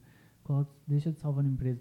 Aí eu falei, não, várias coisas desse vídeo eu falei pra ele cortar. Não, tira a parte da Raquel chorando, cara. Não. Então, é, a gente tava lá só nós, tava emoção, não precisa disso. Mas é Ah. que você é mais racional. Aí ele mandou também pro Igor e pra Raquel. Isso aí. Enquanto isso eu tava falando com ele, não, cara, corta. Ele corta, é, corta. Não, cara, não era isso que eu queria. Aí o Igor, aí eu falei, aí o Igor, gente, minha família amou. Aí, Já compartilhou tudo aí já. Eu falei, calma, Igor, não era pra mandar. Não, só pra saber o que eles queriam. Aí começou o WhatsApp a receber mensagem. Aí você falou, já era. Eu não mandei pra um amigo. Eu não consegui mandar, porque eu fiquei nas mensagens do WhatsApp já. Não consegui mandar o vídeo. Eu lembro que vocês Já. até mudaram o número do WhatsApp. Vazou o vídeo, o Igor mandou pra família, a família dele já mandou pra outro, outro, já, já começou por aí. Viralizou antes total. do planejado. Eu falei, gente, eu não me preparei pra receber, calma, eu ia pegar um programinha pra receber o WhatsApp, ou, beleza, mas, é, cara, é é, foda. a, gente, a gente conseguiu atender 800 pessoas só, de 65 mil. Então aí começava a chegar o WhatsApp xingando, ninguém atende, vocês estão pedindo ajuda e ninguém atende. Eu comecei a responder. Ó, esse tal é fornecedor de chocolate, ajuda ele. Esse tal é fornecedor de chocolate. Os fornecedores começaram a ir na nossa fábrica. Da hora. Então, ó, compra da Berta, compra da Borussia, compra da tal. Aí eu passava o, o contato do dono. Do dono. Porque a gente, a gente se conversa, né? Falando sobre fornecimento, essas coisas. Esse aqui é o dono dessa aqui. Esse aqui é o dono dessa aqui. Fala com ele, fala com ele, fala com ele. E aí eu comecei a fazer isso, porque a gente é, já não tinha mais como atender. Então, foi muito mais do que a gente esperava. E, e também a gente fez a preço de fábrica. Então, a gente não teve lucro. Eu tinha, eu tinha adquirido mais dívida para pagar os funcionários. O dinheiro que teve só, deve, só deu para pagar os fornecedores e uma parte do banco. Ah, Ainda saiu devendo, mas graças a Deus saiu vivo, entendeu? Então, não é por, por isso que, que, nossa, bombou. Não, a gente fez a preço de fábrica e entrega grátis. Meu Deus, entrega grátis.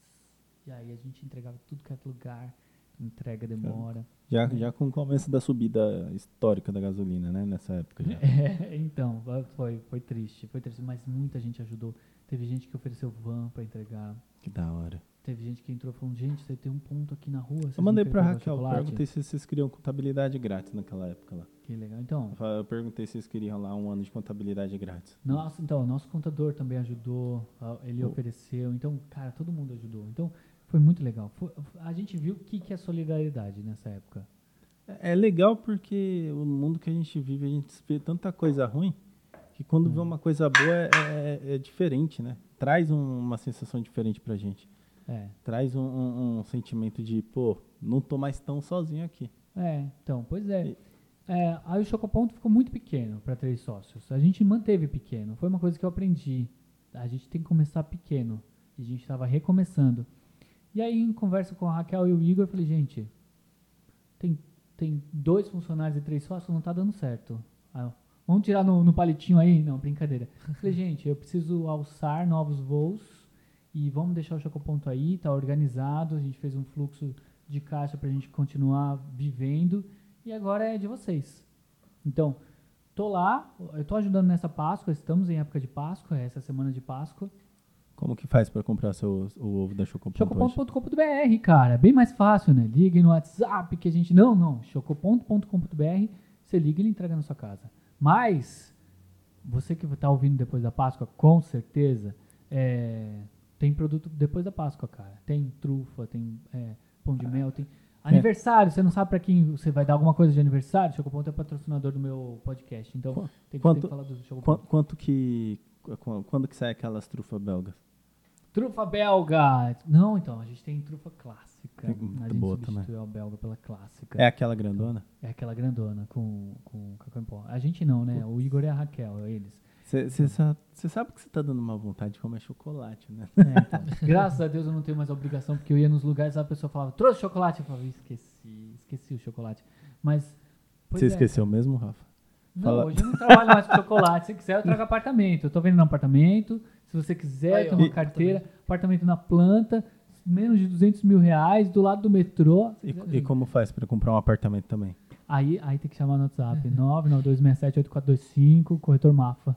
Eu vou colocar E- no, no link da, do podcast. É, então, ó, então, vamos lá. Já terminei o, o arco chocoponto. Isso. Aí, saí e eu tava com vários planos de negócio. Mas eu saí sem um centavo. Saí sem um centavo. E aí, falei, gente, como é que eu vou fazer? Preciso me capitalizar. Aí eu entrei na corretagem. Corretor de imóveis.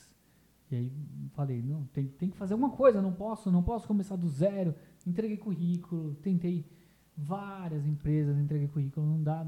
Pandemia e um cara 10 anos sendo empreendedor tem um custo. Tem. Ele tá fora do mercado. Sim. Ele Tem tá a contrapartida, né? É, então, é, quem, quem me abraçou a corretagem? E aí eu falei, não, vou levantar um capital com corretagem. E é isso que eu estou fazendo até hoje, por enquanto. Então, eu estou corretor e é muito bom, uma empresa muito boa, graças a Deus, me abraçou e eu estou E como corretagem. foi essa virada pra você? Chegar na Raquel e no Igor, que eram sócios. Ó, estou saindo. Como foi essa tomada de decisão? Foi motivada ao quê? Eu sei, você falou, ah, foi alçar voos maiores porque estava muito pequeno e teve a, a particularidade, mas como foi a tomada de decisão? Todo o processo de, de acordar, ah, acordei. Como foi? Cara, sempre foi assim minha vida. Eu sempre precisei, é, sabe, queimar tudo para recomeçar. Sempre precisei. Desde o meu primeiro emprego, eu, eu larguei tudo para entrar em outro. Ah, Larguei tudo para entrar na faculdade, na verdade. Com 16 anos eu comecei, com 18 anos eu entrei na faculdade. E aí eu falei, meu, eu sou repositor de estoque, estou entrando na faculdade. é, sempre estudei em escola pública. Consegui uma bolsa numa faculdade boa. E falei, não, cara, eu preciso me dedicar ao estudo. Tanto que no primeiro semestre eu só tirei 10, porque eu me dediquei no primeiro semestre. E ia Eu encontrar sempre fui ao contrário de você, cara. É. Eu ia mal no começo e no final ia bem. Ah, então, primeiro e último semestre eu fui bem porque eu larguei os empregos. No último semestre eu também larguei o emprego. Deixa, deixa eu contar só uma notícia aqui para alegrar aqui. Na outra empresa lá, a gente acabou de fechar uma propaganda na Globo do, do- com, com o Sebrae. Ó, tá vendo? Olha Lá tanto do Sebrae deu certo. Aê! tem que comemorar. Tem. Cada cliente tem que comemorar, Sim. cada conquista tem que comemorar. Então, é, a gente tem que comemorar cada passo que a gente dá. Sim. Então, O, o, o, o processo que, que, que o Carlos falou, que você está falando também, e eu acho legal você também ser um pouco parecido comigo, de dar esses estalos, pô, vou fazer, faço. E, e dar os mesmos conselhos que eu, às vezes, porque às vezes alguém fala, pô, quero empreender assim, assim, assado. Eu falo, cara, você tem certeza? Você tem certeza? Senta aqui, vamos conversar antes para ver se você está preparado para empreender. Aí, às vezes, teve gente que eu dei um banho de água fria, teve gente que saiu com mais vontade ainda. Aquela fome maior ainda, por isso que eu acho legal mesmo. Eu conversei com você quando eu fui querer montar a empresa, eu não sei se você lembra disso. mais ou menos. Já Eu- teve tanta conversa. É, a gente, eu ficava lá, gente, é, era meu terceiro lugar, o Chocoponto. É, era, era literalmente. Eu trabalhei para você alguns dias, você lembra disso, né? Eu cobrei de cliente, eu montei kitzinho para cliente, Lembro. porque eu já estava tão acostumado a estar lá com o Rafa, tão acostumado com. Virou um funcionário sem nem perceber, né? Não, cara, é. Acho que todos os clientes do Rafa faziam isso. Então, eu trago isso hoje para corretagem. Não, não vem, o cliente fica meu amigo antes de comprar. Hoje é isso. E, e- Comprar um apartamento antes ele fica meu amigo. Aí ele compra. Ele adquire confiança e aí ele compra. Sim. Mas você tem esse dom também, né, Rafa? Vamos ser sinceros. Esse dom de, de conversar com as pessoas e fazer as pessoas se sentirem bem, etc. Isso é um dom também. Não, é, cara, eu, go- eu gosto de saber a história das pessoas. É, é só isso. Eu gosto, gosto de história.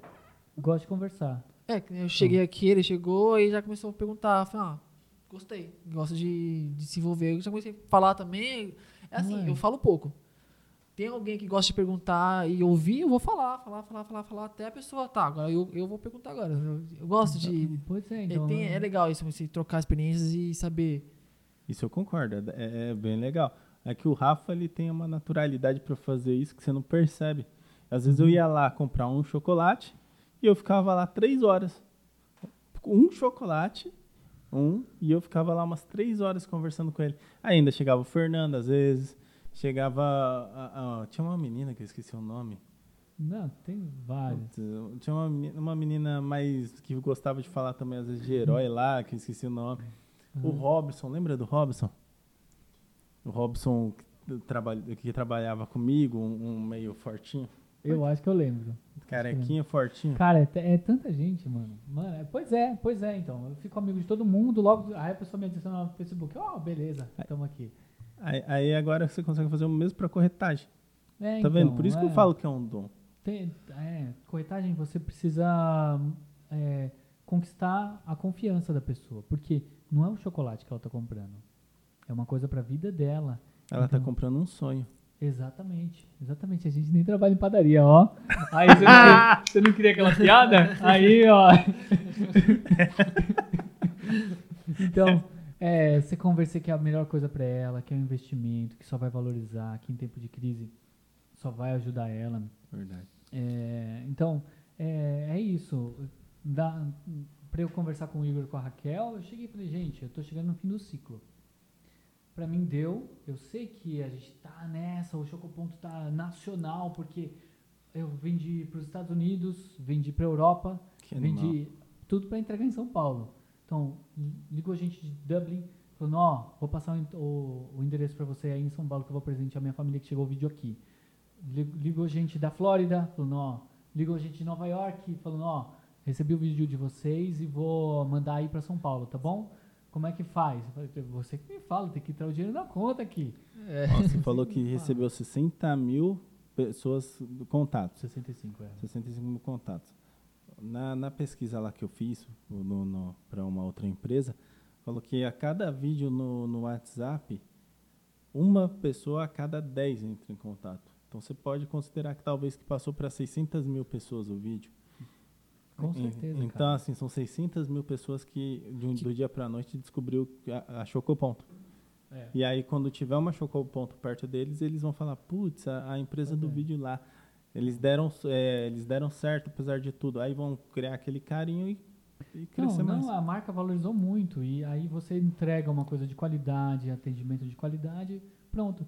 Só que eu, eu precisava, eu precisava virar minha chave, eu precisava é, recomeçar. Então, no Chocoponto ia ser mais uma crise que a gente ia vencer, mas eu, eu precisava. Então, eu potencializei minha crise porque eu, eu como como o Fabri falou, o Carlos Fabri, empurrei minha vaquinha do precipício e, e precisei recomeçar. E sem plano.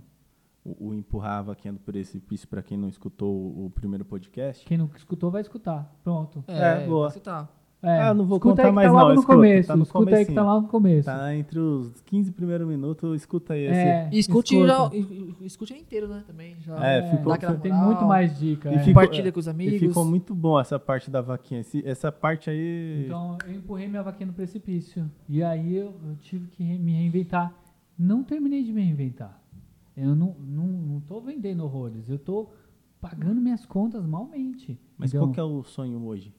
De verdade, assim, que você fala assim, putz, eu quero fazer isso. Cara, Ou você é igual eu, não tem sonho, você só vai. não, eu tenho um sonho. Só que tem uma coisa que nem. É o que Não sei. o sonho é que você não comprou na padaria. É, o sonho. Exatamente. Ah, tá. o sonho. Não o da padaria. É, Então, beleza. Fernando, vê se você corta essa. Mas eu, a gente não fala dos planos estratégicos, que nem você falou que vai, vai montar um curso. Não fala isso. Você monta e depois fala, gente, tem um curso grátis aqui no YouTube Putz, vocês. pior que eu sempre faço ao contrário, igual nesse podcast. Contei pra, pra Deus e o mundo, mandar, postava falando, ó, está chegando, ó, não sei o quê. Não, não se fala. Você monta antes tudo que você quer e depois você fala. Tá, Fernando, aí você para o corte aqui, se for cortar. Então, é, você tem que é, planejar. O que eu falo para meus clientes de corretagem? Falo, cara, não conta para ninguém que você vai comprar um apartamento, tá? Ele fala, ah, é? Falo, é. Sabe aquele negócio de botar areia, de olho gordo? Eu não acredito nisso. Mas, se você conta só o que deu certo, as pessoas vão ver você como uma pessoa de sucesso. Você não fica, não fica falando o que eu tô falando aqui, gente. Os fracassos, beleza, a gente tá para você ver que Não fica falando o que eu tô falando. É, não que faz o é que eu tô fazendo aqui contando tudo que deu errado, não. Você conta Faço o que eu digo, não faço o que eu faço. Sabe? Então, é, antes do Chocoponto eu tentei muita coisa. E depois que deu certo, que eu comecei a fazer, fazer entrevista, falar pra todo mundo. Eu dei entrevista pro Sebrae. Eu saí no site do Sebrae, na revista do Sebrae. Beleza, como empreendedor de sucesso. Pequenas empresas, grandes negócios, entraram em contato com a gente umas três ou quatro vezes. Animal isso. Só que o Igor Cagão nunca quis ir. Por quê? Não sei, sei. Ele falava... O medo da fama? é, ele fala, não, gente, é, não, não, contábil não tá legal, não sei o que, não sei. Eu, se- eu sempre. Cara, você pega umas empresas aí, eu não vou falar o nome, mas tem uma que bombardeia você no Instagram. É uma consultoria, bombardeia, faz tudo. Ô, eu vi a primeira entrevista desse cara, antes dele ter, ter papas na língua e não falar tudo que ele fala. O cara deve todos os impostos desde o dia que abriu a empresa. E aí ele pega e capitaliza a empresa com um imposto. Só que ele vai, vai onerando a empresa ao mesmo tempo, né? Então, assim, é, é bom. Bom, o marketing dele tá sensacional. Eu, eu admiro o marketing dele. Mas eu conheço o, o início da história do cara também. Que, Pois é, então, a gente teve um, um curto período de muito sucesso no Chocoponto. Que as contas estavam muito azuis e, e a gente estava muito bem. E aí, o que, que eu fiz? Fui montar uma fábrica, entrou a crise de 2015. 2014 eu montei a fábrica. 2015 foi uma crise braba. E eu- a gente tinha investido uns 300 mil naquela fábrica. Então, entrou uma crise braba, o nosso faturamento caiu pela metade e a gente começou a se endividar de novo. E a gente ia sair em 2020. A gente estava saindo. Um processo, escadinha, saindo das dívidas. Então ele nunca quis entrar porque ah, a gente tem dívida, não sei o que então. todo, todo empresário tem dívida. Que, pois é, Você cara. aí que tá, tá empreendendo, você vai ter dívida, cara. Vai chegar uma hora que você vai falar, puto, cara, o fluxo não bate aqui, eu vou ter que pegar um empréstimo ali e ficar pagando de pouquinho em pouquinho. Ou vou ter que atrasar Uhum. três meses do, do DAS e, e- e renegociar com eles. Alguma coisa você. Então, mas é, ah, vamos lá. E, ah, o que, que você faz? O que, que você faz no Instagram? Você posta só a pior foto? Você tira 10 fotos, aí você escolhe a melhor. Coloca lá o Face App. Ah, deixa eu melhorar um pouquinho. Foi o que eu Ah, falei no, no, no podcast passado. Não é? Não, não se iluda com o Instagram, não. Não é, então você coloca melhor. Então eu falo isso para meus clientes, eu falo, ó, não fala para ninguém que você vai comprar. Quando a gente assinar o contrato, você pagar a sua TED da entrada, aí a gente comemora e você fala para a família, tá? Até porque você tem que trazer alguém para comprar comigo também da sua família. Aí, boa! Aí você fala, ah, eu tenho um corretor muito bom, vou comprar com ele. Aí beleza. Mas é assim, cara. Um projeto, você fala, depois que deu certo. Verdade. Então, eu tenho uns projetos que. Esse é o segredo. A pessoa, ah, tem uns projetos, não posso falar agora. Tem uns não, você não pode falar agora porque não deu certo ainda. Então, você fala quando dá certo. Entendeu? O, o podcast aqui ele é um pouco ao contrário. Ele é o podcast da, de mostrar o sucesso e o não sucesso. Uhum. Mas eu entendo, não vamos cobrar. Não, então, eu não não, vamos falar- cobrar. não foi fracasso ainda. Eu vou falar os que foi fracasso. ó. Já tentei montar um Subway. Já tentou montar um sub? Já Eu tentei não sabia. montar um Subway antes do Chocoponto. Antes do Chocoponto eu já Ah, tentei deixa- montar... De- deixa eu te fazer uma Ah. pergunta que tá aqui do, do meu. do meu-. Você tinha um sócio chamado Renan, não tinha? Eu tinha um sócio chamado Renan, cara. É. O Renan era, tava com a gente na faculdade. Tava com, não, ele estudava comigo na faculdade. E. Cara, a gente vai, vai história é buscando. boa. A gente, não, a gente vai buscando sempre pessoas para ajudar e capital. Sim. Então, é, entrou, começou eu, o Renan e o Igor. Mas eu sempre, eu esqueço de falar do Renan. Ô, Renan, ó, pronto, tô falando de você. É meu amigo ainda. É seu amigo ainda? Só que, é, então, cara, a gente é amigo de faculdade. O da no- mesma o- o turma, nome cara, é Uma, fina. uma curiosidade, Rafa. É, qual faculdade que você fez? É o Mackenzie, administração. Administração. Ah, sim. administração. E, e- e mal, esse Renan, ele tentou entrar na sociedade e não entrou. Não, ele entrou, ele entrou na sociedade. Só que aí a gente foi, foi alinhando e vendo que não era o perfil empreendedor dele, entendeu? E aí, numa conversa normal, a gente, a gente chegou do mesmo jeito que eu cheguei pra Raquel e pro Igor. Eu falei, Renan, ó, esse é o nosso perfil, a gente é porra louca, a gente vai entregar tudo, nossa alma, pra empreender. E aí o Renan tava com o pé atrás. Então, para você empreender do zero, como eu comecei, do Grajaú, sem, sem nenhum capital, sabe? Do Grajaú é sensacional. Então, por que se você. Ah, eu comecei do zero. Aí o cara tá aqui na Cerqueira César, mora aqui há, há não sei quantos anos, o pai dele é fazendeiro e fala: comecei do zero, minha empresinha de iogurte. É o que a gente falou, ele começou com capital de giro lá em cima, começou com, com network lá em cima. Pô, é- é- assim, vai ter sucesso? Vai. Desmerecer o sucesso do cara? Não, mas é muito mais difícil para quem tá lá Cara, no então Grajaú. você tem que valorizar muito quem é o louco que pega Pega. o capital do pai, também, o cara da Cerqueira César, que pega o capital do pai e investe. e O pai fala, mano, você é louco? Trabalha aqui na minha empresa, não. Então, cara, esse cara realmente tem, tem muito que valorizar. Um, um Oh. louco desse que dá emprego para as pessoas.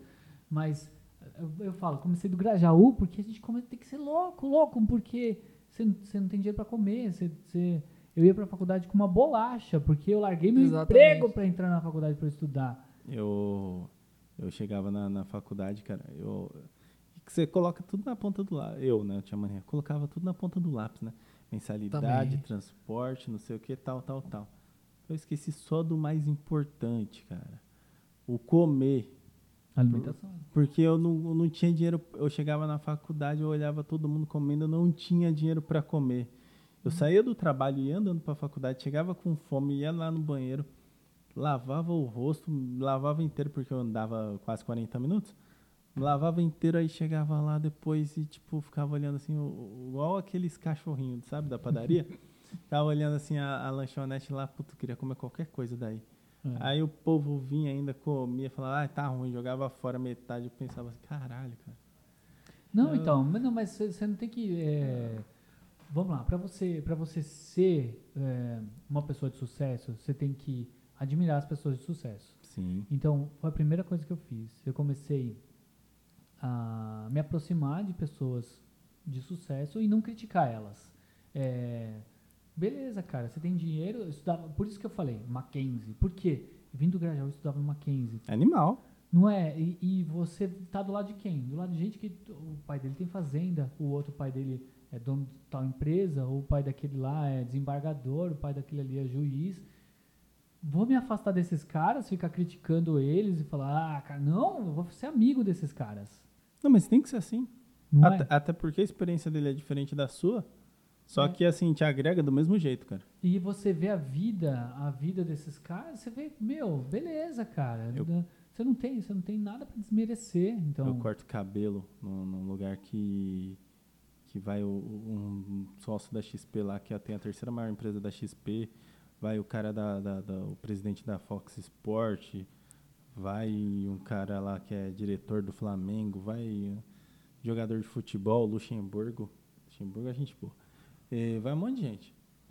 Cara, eu, eu, eu sentei lá a primeira vez eu fiquei. Sabe quando você fica travado? Você não consegue Você falar? assim, viu? É, você não consegue falar. Hoje em dia eu tô lá no mesmo grupo da confraria, do- do- de um monte de cara que tem sucesso, do, do empresário do Luxemburgo tá lá no mesmo grupo que eu, gente fina pra caralho, todo mundo é legal, todo mundo é ser humano. Não é? Todo mundo é ser humano, cara. Não tem esse negócio, não. É, é, é, é, é Não é um super-homem, não. Não. É um... é aquele Não, âmago, o que robô, vo- aque- então. aquele negócio que você tem de tentar colocar as pessoas num pedestal. Uhum. Ixi, não faz isso. Então, se você quer ser rico, você não pode criticar os ricos. Não. Você nunca vai ser. Você nunca vai ser o que você critica. Então você tem que admirar e falar, beleza, cara, o cara conquistou. Que nem o que eu falei de você ir na loja e falar que é caro, não sei o quê. Falar, não, cara, vale a pena o seu esforço, seu. Mas tem. É o trampo do cara. O cara tirou um tempo pra investir Mas- ali, não só em dinheiro, mas investimento de conhecimento, de estudar, de aperfeiçoar o, o produto ou serviço, né? Então, realmente, tem Até essa... porque nem todos o- todo mundo que é rico também começou também com tudo. Teve muita gente que começou do nada. Não, Tem então, umas histórias lá de tem- teve um engenheiro e um médico que sentou lá e começou a conversar comigo. Você olha, o, o, o, o médico ganhou bolsa, 100%. Hoje o cara é cardiologista, renomado, não sei o quê, sei lá quantas pós. Você olha pro cara e fala, "Mo, sensacional sua história. Ele é, mas começou do nada. Só que agora o filho dele vai ser médico também. E o filho dele tem a paixão que ele tem também pela medicina. Então, pois só- é, vai falar filhinho de papai, ó, tem que ver porque o papai dele. Não, cara, Não, você vê. tem, O tem, que, que eu quero pro meu filho, né? Não Tem casos isso. e casos. Tem cara que também tem um filho que.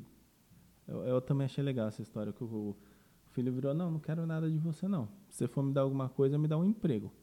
Um salário igual você daria para todo mundo. Só que esse, esse filho aí, ele começou a juntar uma grana do, do, do salário dele para montar a empresa dele. E ele já tem lá, em 2022, ele vai montar a empresa dele com tanto de capital, vai fazer isso, isso, isso. É um negócio online aí que eu também não posso falar. Morro de vontade de falar. Vai fazer isso, isso, isso, vai montar um programa. Pô, o cara tá se programando de 2020 até o final de 2022 para fazer o lançamento de 2023. Pô, você olha assim, porra, você é sensacional. Eu, eu pago um pau também para quem consegue ter essa dedicação também de se programar um ano, igual você tá tendo também. É, é diferente, porque eu não, eu já às vezes coloco, você viu aqui, né? Eu coloco o, Não, os não- boi na frente, no, a carroça na frente dos Não, boi no meu embora. caso, cara, no meu caso não tinha 100 reais pra pagar a dívida parcelada da minha empresa. Eu não tinha. Eu falei, preciso ver alguma coisa que. Eu não posso criar um produto sem ter um mínimo de capital. Eu não tinha, cara. Não tinha. Deixa eu. é, Agora eu fiquei também curioso. E aí, você, assim, você falou que foi entregar currículo, né? Você falou Uhum. que foi atrás. 10 anos de, de empresa realmente acho que tira um pouco a pessoa do mercado de trabalho, que é outra realidade. Uhum. Mas me, me explica um pouco também, que eu queria entender. O que que, o que, que- por que, que você escolheu virar corretor?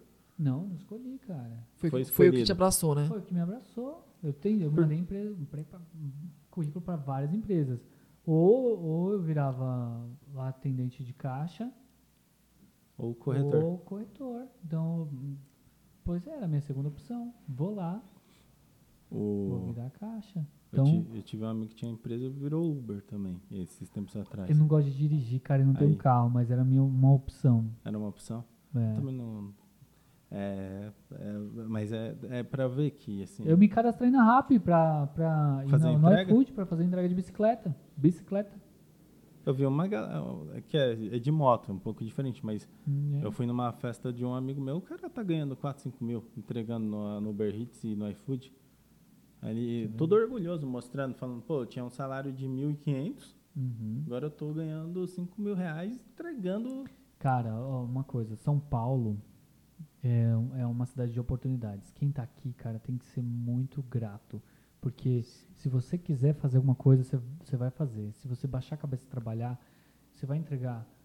Você não, você não tem, não tem moto, você vai conseguir trabalhar de bicicleta. Tem gente entregando a pé, tem gente Sim. com tem aplicativo para você ganhar dinheiro fazendo entrega a pé. Eu tive duas, três reuniões aqui na Faria Lima, um tempo atrás.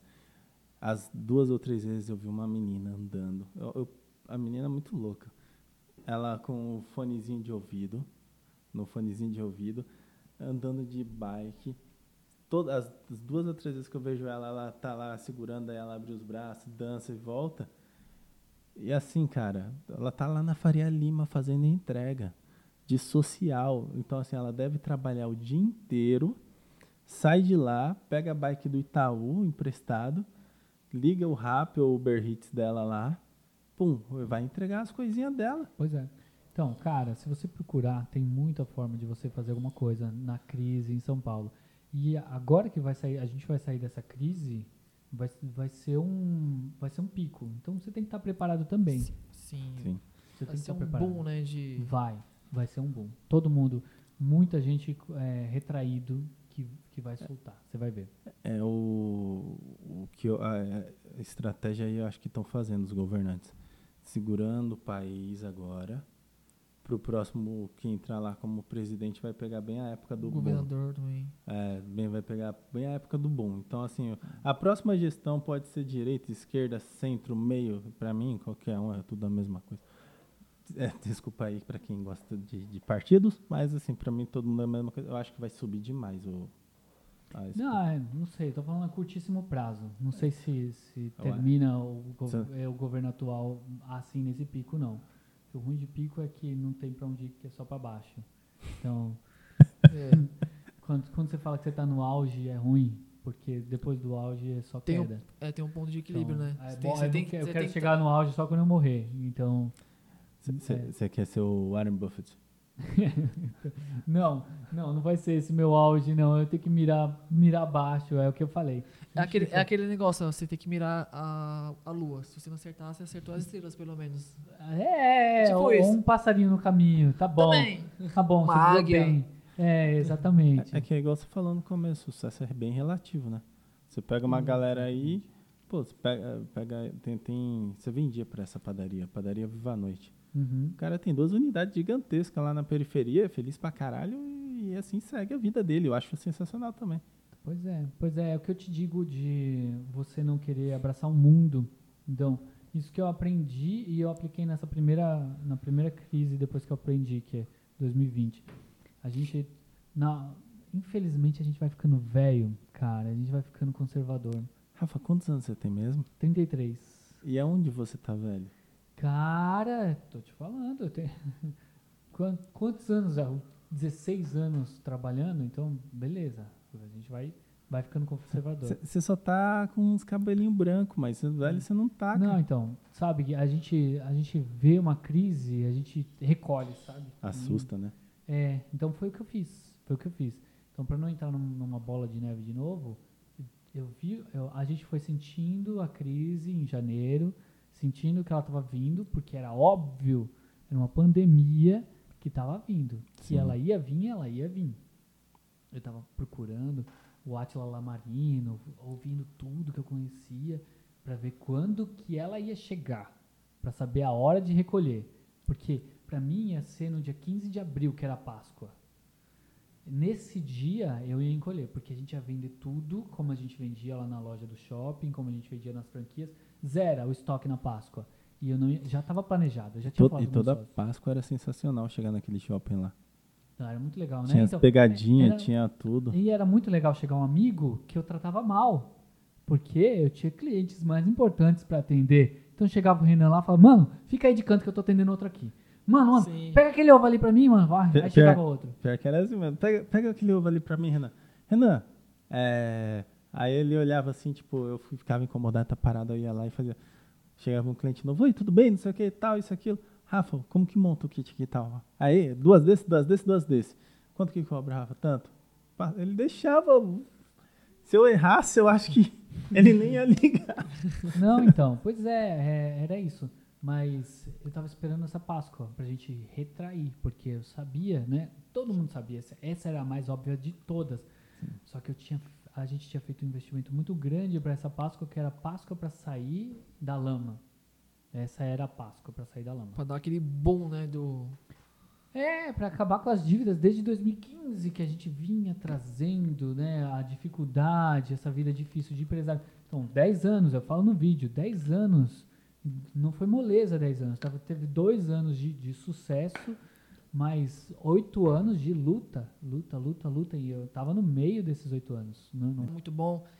Você ter todo esse envolvimento das, da início do Chocoponto, in- o antes da Chocoponto, o pós saída do Chocoponto, a crise, a- as tentativas de saída de crise. Como que foi o seu envolvimento Rafael e um dinheiro?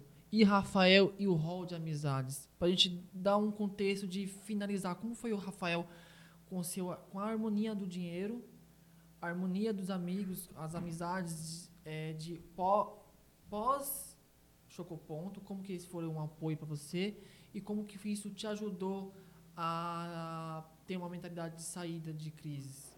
Para a gente tentar usar isso como uma- um fator que muitas pessoas usam isso. Ah, eu não sei envolver, não sei me envolver com dinheiro, não sei me envolver com as minhas amizades. Na questão de empreender, de questão de pessoalmente mesmo. Não, então os, os amigos já ajudaram muito no Chocoponto com o vídeo. Todo mundo começou a compartilhar, os amigos começaram a receber, começaram a defender quando a pessoa criticava no Instagram, criticava em qualquer lugar que a gente não estava conseguindo responder. Fala, pô, como é que eles pediram ajuda, não estão respondendo agora? E é, é, eu mandei, todo mundo mandou, e é beleza. Aí os amigos entraram pra responder esses caras. Falaram, ó, eu conheço eles. Aí começou um monte falando, é fake, é fake, viu? Aquele lá, a fábrica, é fake. Começaram a falar isso. É aí- vírus. Meu é, Deus. então, exatamente. E aí os amigos já entraram aí, já me ajudaram muito. Só que tá todo mundo em crise. E as- até as pessoas que ajudaram naquela época, hoje, nessa Páscoa, elas não conseguem mais ajudar o que elas ajudaram naquela época, porque elas acharam que ia ficar um mês em casa só. E muita gente perdeu o emprego depois. O que eu fiz com meus funcionários no dia D, dia 23 fechou o shopping, eu acho, dia 22 de março. Eu demiti os funcionários no dia 20. Então, assim que veio a notícia que ia fechar o shopping, eu demiti as pessoas. Você nem pegou aqueles planos de. do- que o governo passou de, de demissão mais leve, essas coisas. né? Não, não, de cortar, nada, nada disso. Eu demiti assim, porque eu já sabia. Então, as outras empresas, algumas pequenas, tiveram que demitir depois que ficaram devendo aluguel, depois que ficaram devendo mais salários, sem faturamento, com fluxo de caixa já estava no vermelho. Então, eu, enquanto o fluxo de caixa ainda conseguia pagar, eu já fiz isso. Então, muitos amigos estão precisando de ajuda tanto quanto eu. Então, beleza, é uma crise, todo mundo tá mal. É uma crise, não sou só eu que tô mal. Então, quando era só eu que tava mal, beleza, não, não teve, na verdade. Teve crise de 2009, bastante gente mal. Crise de 2015, bastante gente mal. Então, cara, Só que essa última crise faliu muita empresa, perdeu muito emprego, tem muita gente que ficou mal mesmo. É, então, mas eu acho que vai voltar, vai voltar e muita gente se reinventou. Então, é, tem muita gente passando fome Muita- hoje. Muita gente jogou a, a vaquinha do precipício, né? É, a vaquinha de muita gente caiu do precipício, né? Então, é, puxou o tapete. Isso quem não perdeu ninguém, né? Então, Sim. Imagina que você, Realmente. você perdeu uma pessoa, você tirou, tirou o seu, seu chão. Então, beleza, vai voltar.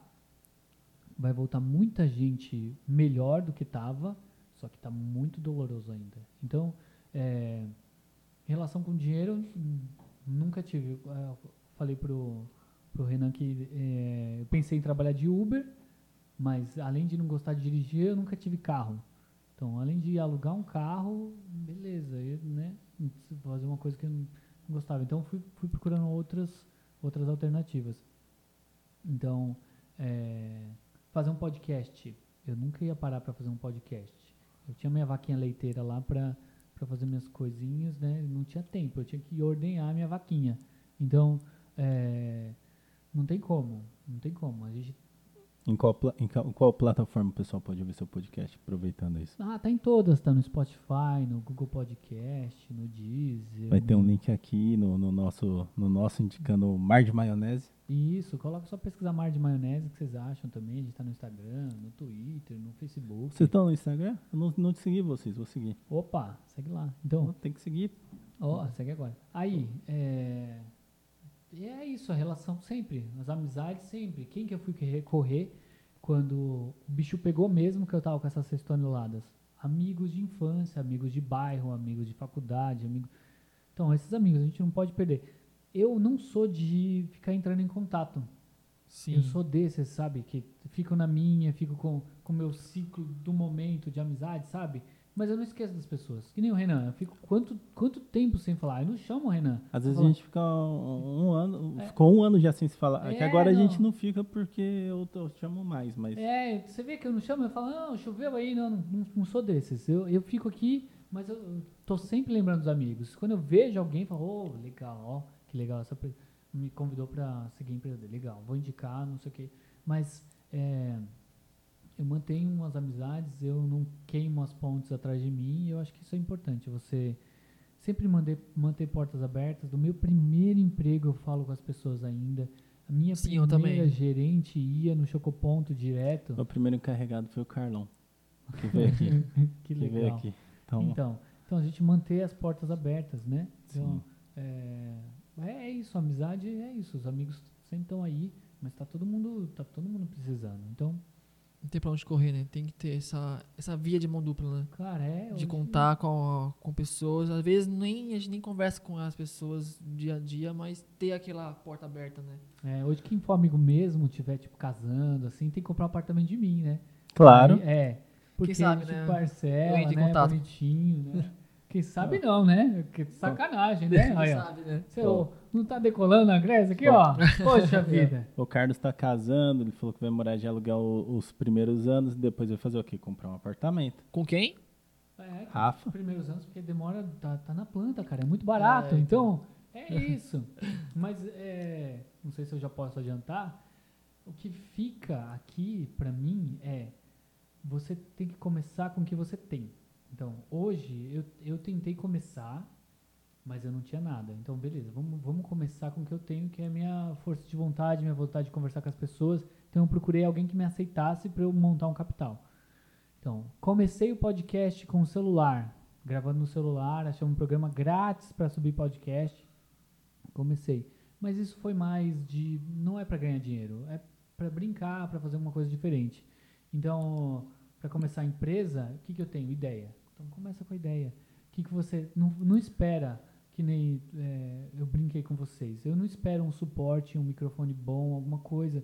Porque, às vezes, é, para alguém que uma coisa é simples, você aqui em São Paulo, a gente consegue ir na Santa Efigênia, a gente consegue é, encomendar com frete barato. Mas para quem está no norte, pô, encomendar uma coisa dessa com, com frete, um frete alto para mandar para o norte é outra história. Então, começa com o que você tem. Tem, tanto, tem tanta gente que começa, né? Então, Você Então, pega esse suporte aqui que a gente tem aqui, a gente pagou 43 reais. 43. É, é barato, você parar pra pensar. Aí você você vê que tem gente que não tem habilidade da internet, não tem essas coisas. Aqui na rua de trás tá 220 reais esse mesmo suporte. não, então, Tá. você é o que eu tô falando, não precisa Então, pensar em suporte. É, então assim, no- cara, o, o primeiro suporte da gente foi um- uns tripézinhos que eu achei jogado. Que a, não sei por que quem comprou isso daí. Agradeço quem comprou, não faço ideia de quem foi. Mas muito obrigado a, a algum funcionário nosso que esqueceu aqui. É. Serviu muito bem pra gente esses, esses primeiros suportes aí para o microfone. Agora a gente conseguiu esse braço, mas Então, são, são três, quatro meses agora. Quatro meses que a gente tá tentando, tentando, tentando. O primeiro podcast nosso foi legal o papo, mas foi horrível o áudio. Então a gente tá tentando mudar, melhorar. Você tem razão, tem que começar com o que então, tem se pronto. Você come- se você quiser começar perfeito, Você nunca você não começa. vai começar. nunca. Não vai então é começar. isso. O primeiro, se você for ouvir o primeiro, nunca é igual, vai ser o é perfeito. igual. Você já ouviu? Você já viu? Tem uma, essa teoria é, é engraçada. Tem um- uns caras que falam assim, pô, eu vou casar quando eu tiver casa. Vocês comprem casa com o Rafa. Mas eu vou casar quando eu tiver casa. Aí esses caras são os caras que nunca casam. Que moram com o pai até os 40, 50 anos. Porque esses caras são os caras que gastam dinheiro com a namorada, falam que vai casar quando tiver casa e, e- e- e se exime da responsabilidade, cara. E assim, você tem razão. Se cara quer comprar casa e vai lá, dá a entrada, paga parcelado, ele se vira, dá um Sim, jeito. entra no aluguel, Sim. junta o dinheiro Com- pra uma com- entradinha, dá uma entrada. Com- É começar, realmente, como o Rafael falou. É começar. compra, compra com o Rafa dando uma entrada, Rafael Mafa. dando uma entrada boa. Nada, cara. Da entrada de 500 reais você compra, FGTS, cara. Parcelinha de 500 FGTS, né? reais. Poxa, o Minha Casa Minha Vida tá aí pra todo mundo. Exatamente. Então, Entra- Rafael, entrada de quanto, Rafa? 500 reais você dá a entrada, E cara. a parcela? Parcela, a gente consegue parcela já de uns 500, 700 reais. tá Aí, bom. cara. tá bom, tá bom. O prazo Ah. mais ou menos o quê? Não, então, aí, vamos lá. Você quer que eu explique como funciona minha casa? Não, fala comigo Não, no WhatsApp só- que, eu, que eu explico. Qual é o seu WhatsApp? Fala aí, Rafael. 99267-8425. Então, quem, Entra. pra você saber, tem que escutar o podcast inteiro. Não, tá- vai estar na descrição também, mas Também. entra em contato com o Rafa e compra a casa com o Rafa. Não, então, pois é, mas é isso. Não, não começa. Não precisa começar perfeito. É, um dos meus projetos, eu não preciso, eu preciso de pouco para começar. Então, é bom. já comecei de alguma maneira, mas. é, Mas quando você tiver sucesso, seu novo projeto, você vai se- vir aqui sentar e conversar sobre o seu novo eu não vou projeto? ver se eu vou falar com vocês ainda, se eu vou falar com. vou olhar A gente vai ter, a gente vai ter eu- prioridade Eu sua não agenda? tenho tempo, não, não tenho tempo, vou falar pra vocês. Você vê. Não, ao contrário, cara. Vocês viram que eu queria conversar com vocês só quando eu tivesse sucesso, né?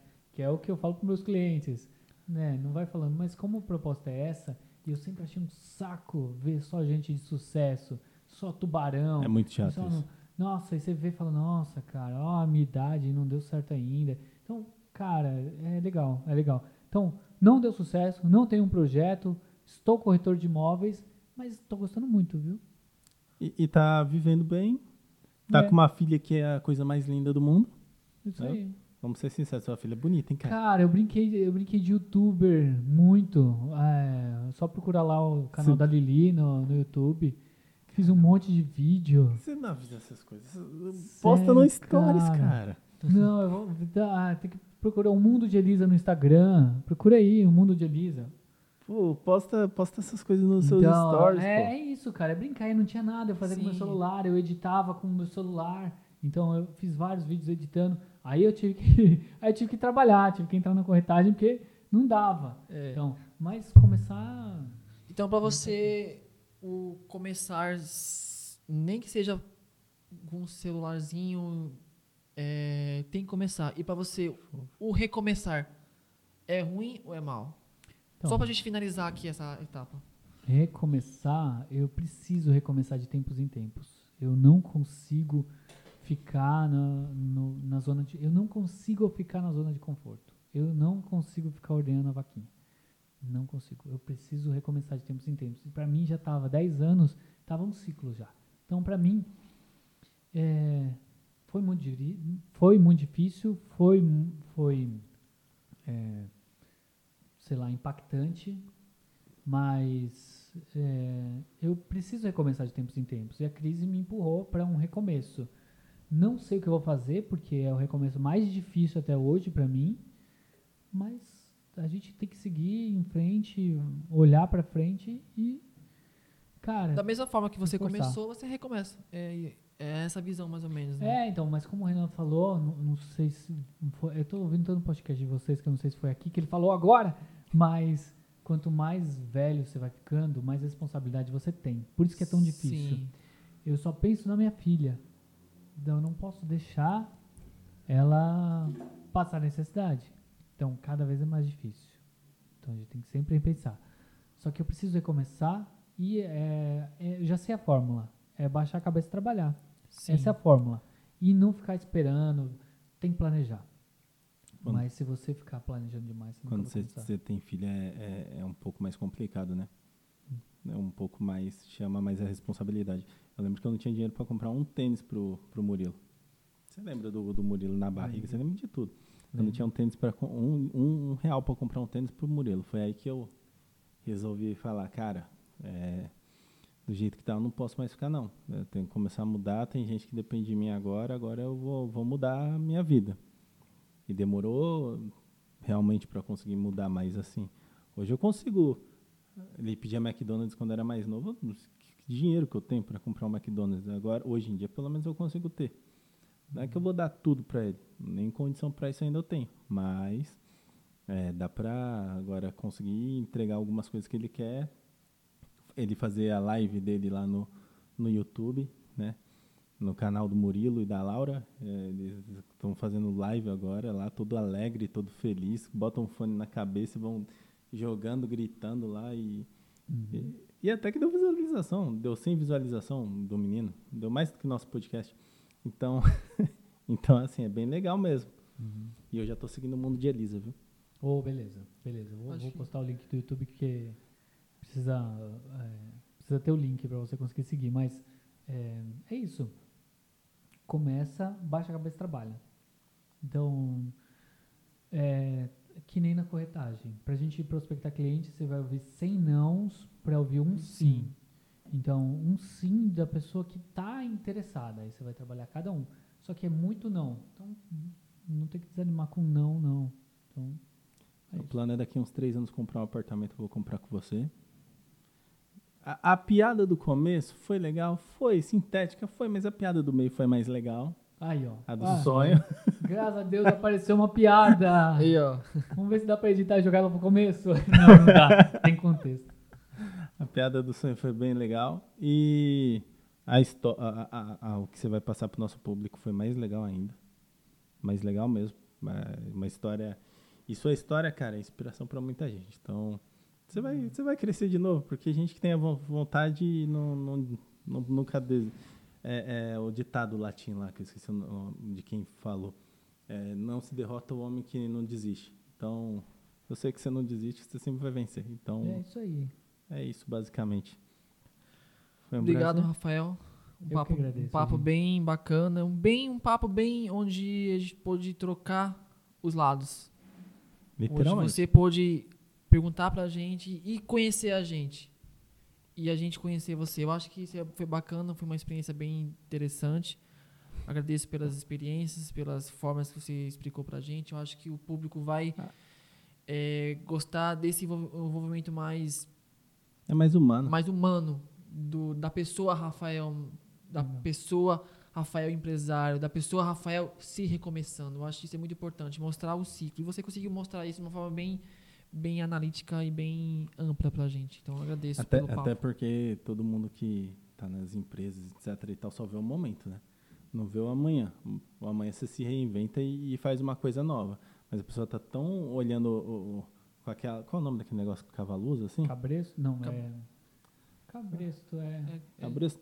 Cabresto, é. Você- Você tá bitolado, Ah, na é. pitola do. Você do- você do só olha pra frente, não consegue olhar pros lados. Você só consegue olhar pra frente ali, não consegue ver a diferença do mundo que vai acontecer. Você mostra pra todo mundo que você conseguiu se reinventar, tentou montar um sobre e não deu certo. Chocou o ponto, você decidiu sair, virar corretor, tem plano pro futuro. Pô, isso é sensacional. Isso daí já é, é diferenciado por, por si só. Por isso que eu queria trazer você aqui. É uma história que eu acho foda. Não, valeu. E tá, e tá no meio ainda, né? Tá o quê? Tá no meio ainda a história. Tá, tá no meio. Espero te ver velhinho ainda aí, com, com uma bengala por aí, a gente sentado no asilo trocando ideia sobre a vida. Não, então eu gostei muito disso. Agradeço a oportunidade de vocês para trazer uma história no meio, não no final, como todo mundo traz, né? É. Eu obtive sucesso. Então, não, eu tô lutando. E, e esse é o diferencial daqui do podcast. Espero que vocês tenham gostado. É, compre facas Dionísios. Compre chocoponto. Compre chocolate da, da Rose. E, e hoje eu vou fazer uma propaganda gratuita. Compre a cachaça babusca, que é de um amigo meu e tá em toda a rede Pão de Açúcar. Valeu, gente. Um abraço.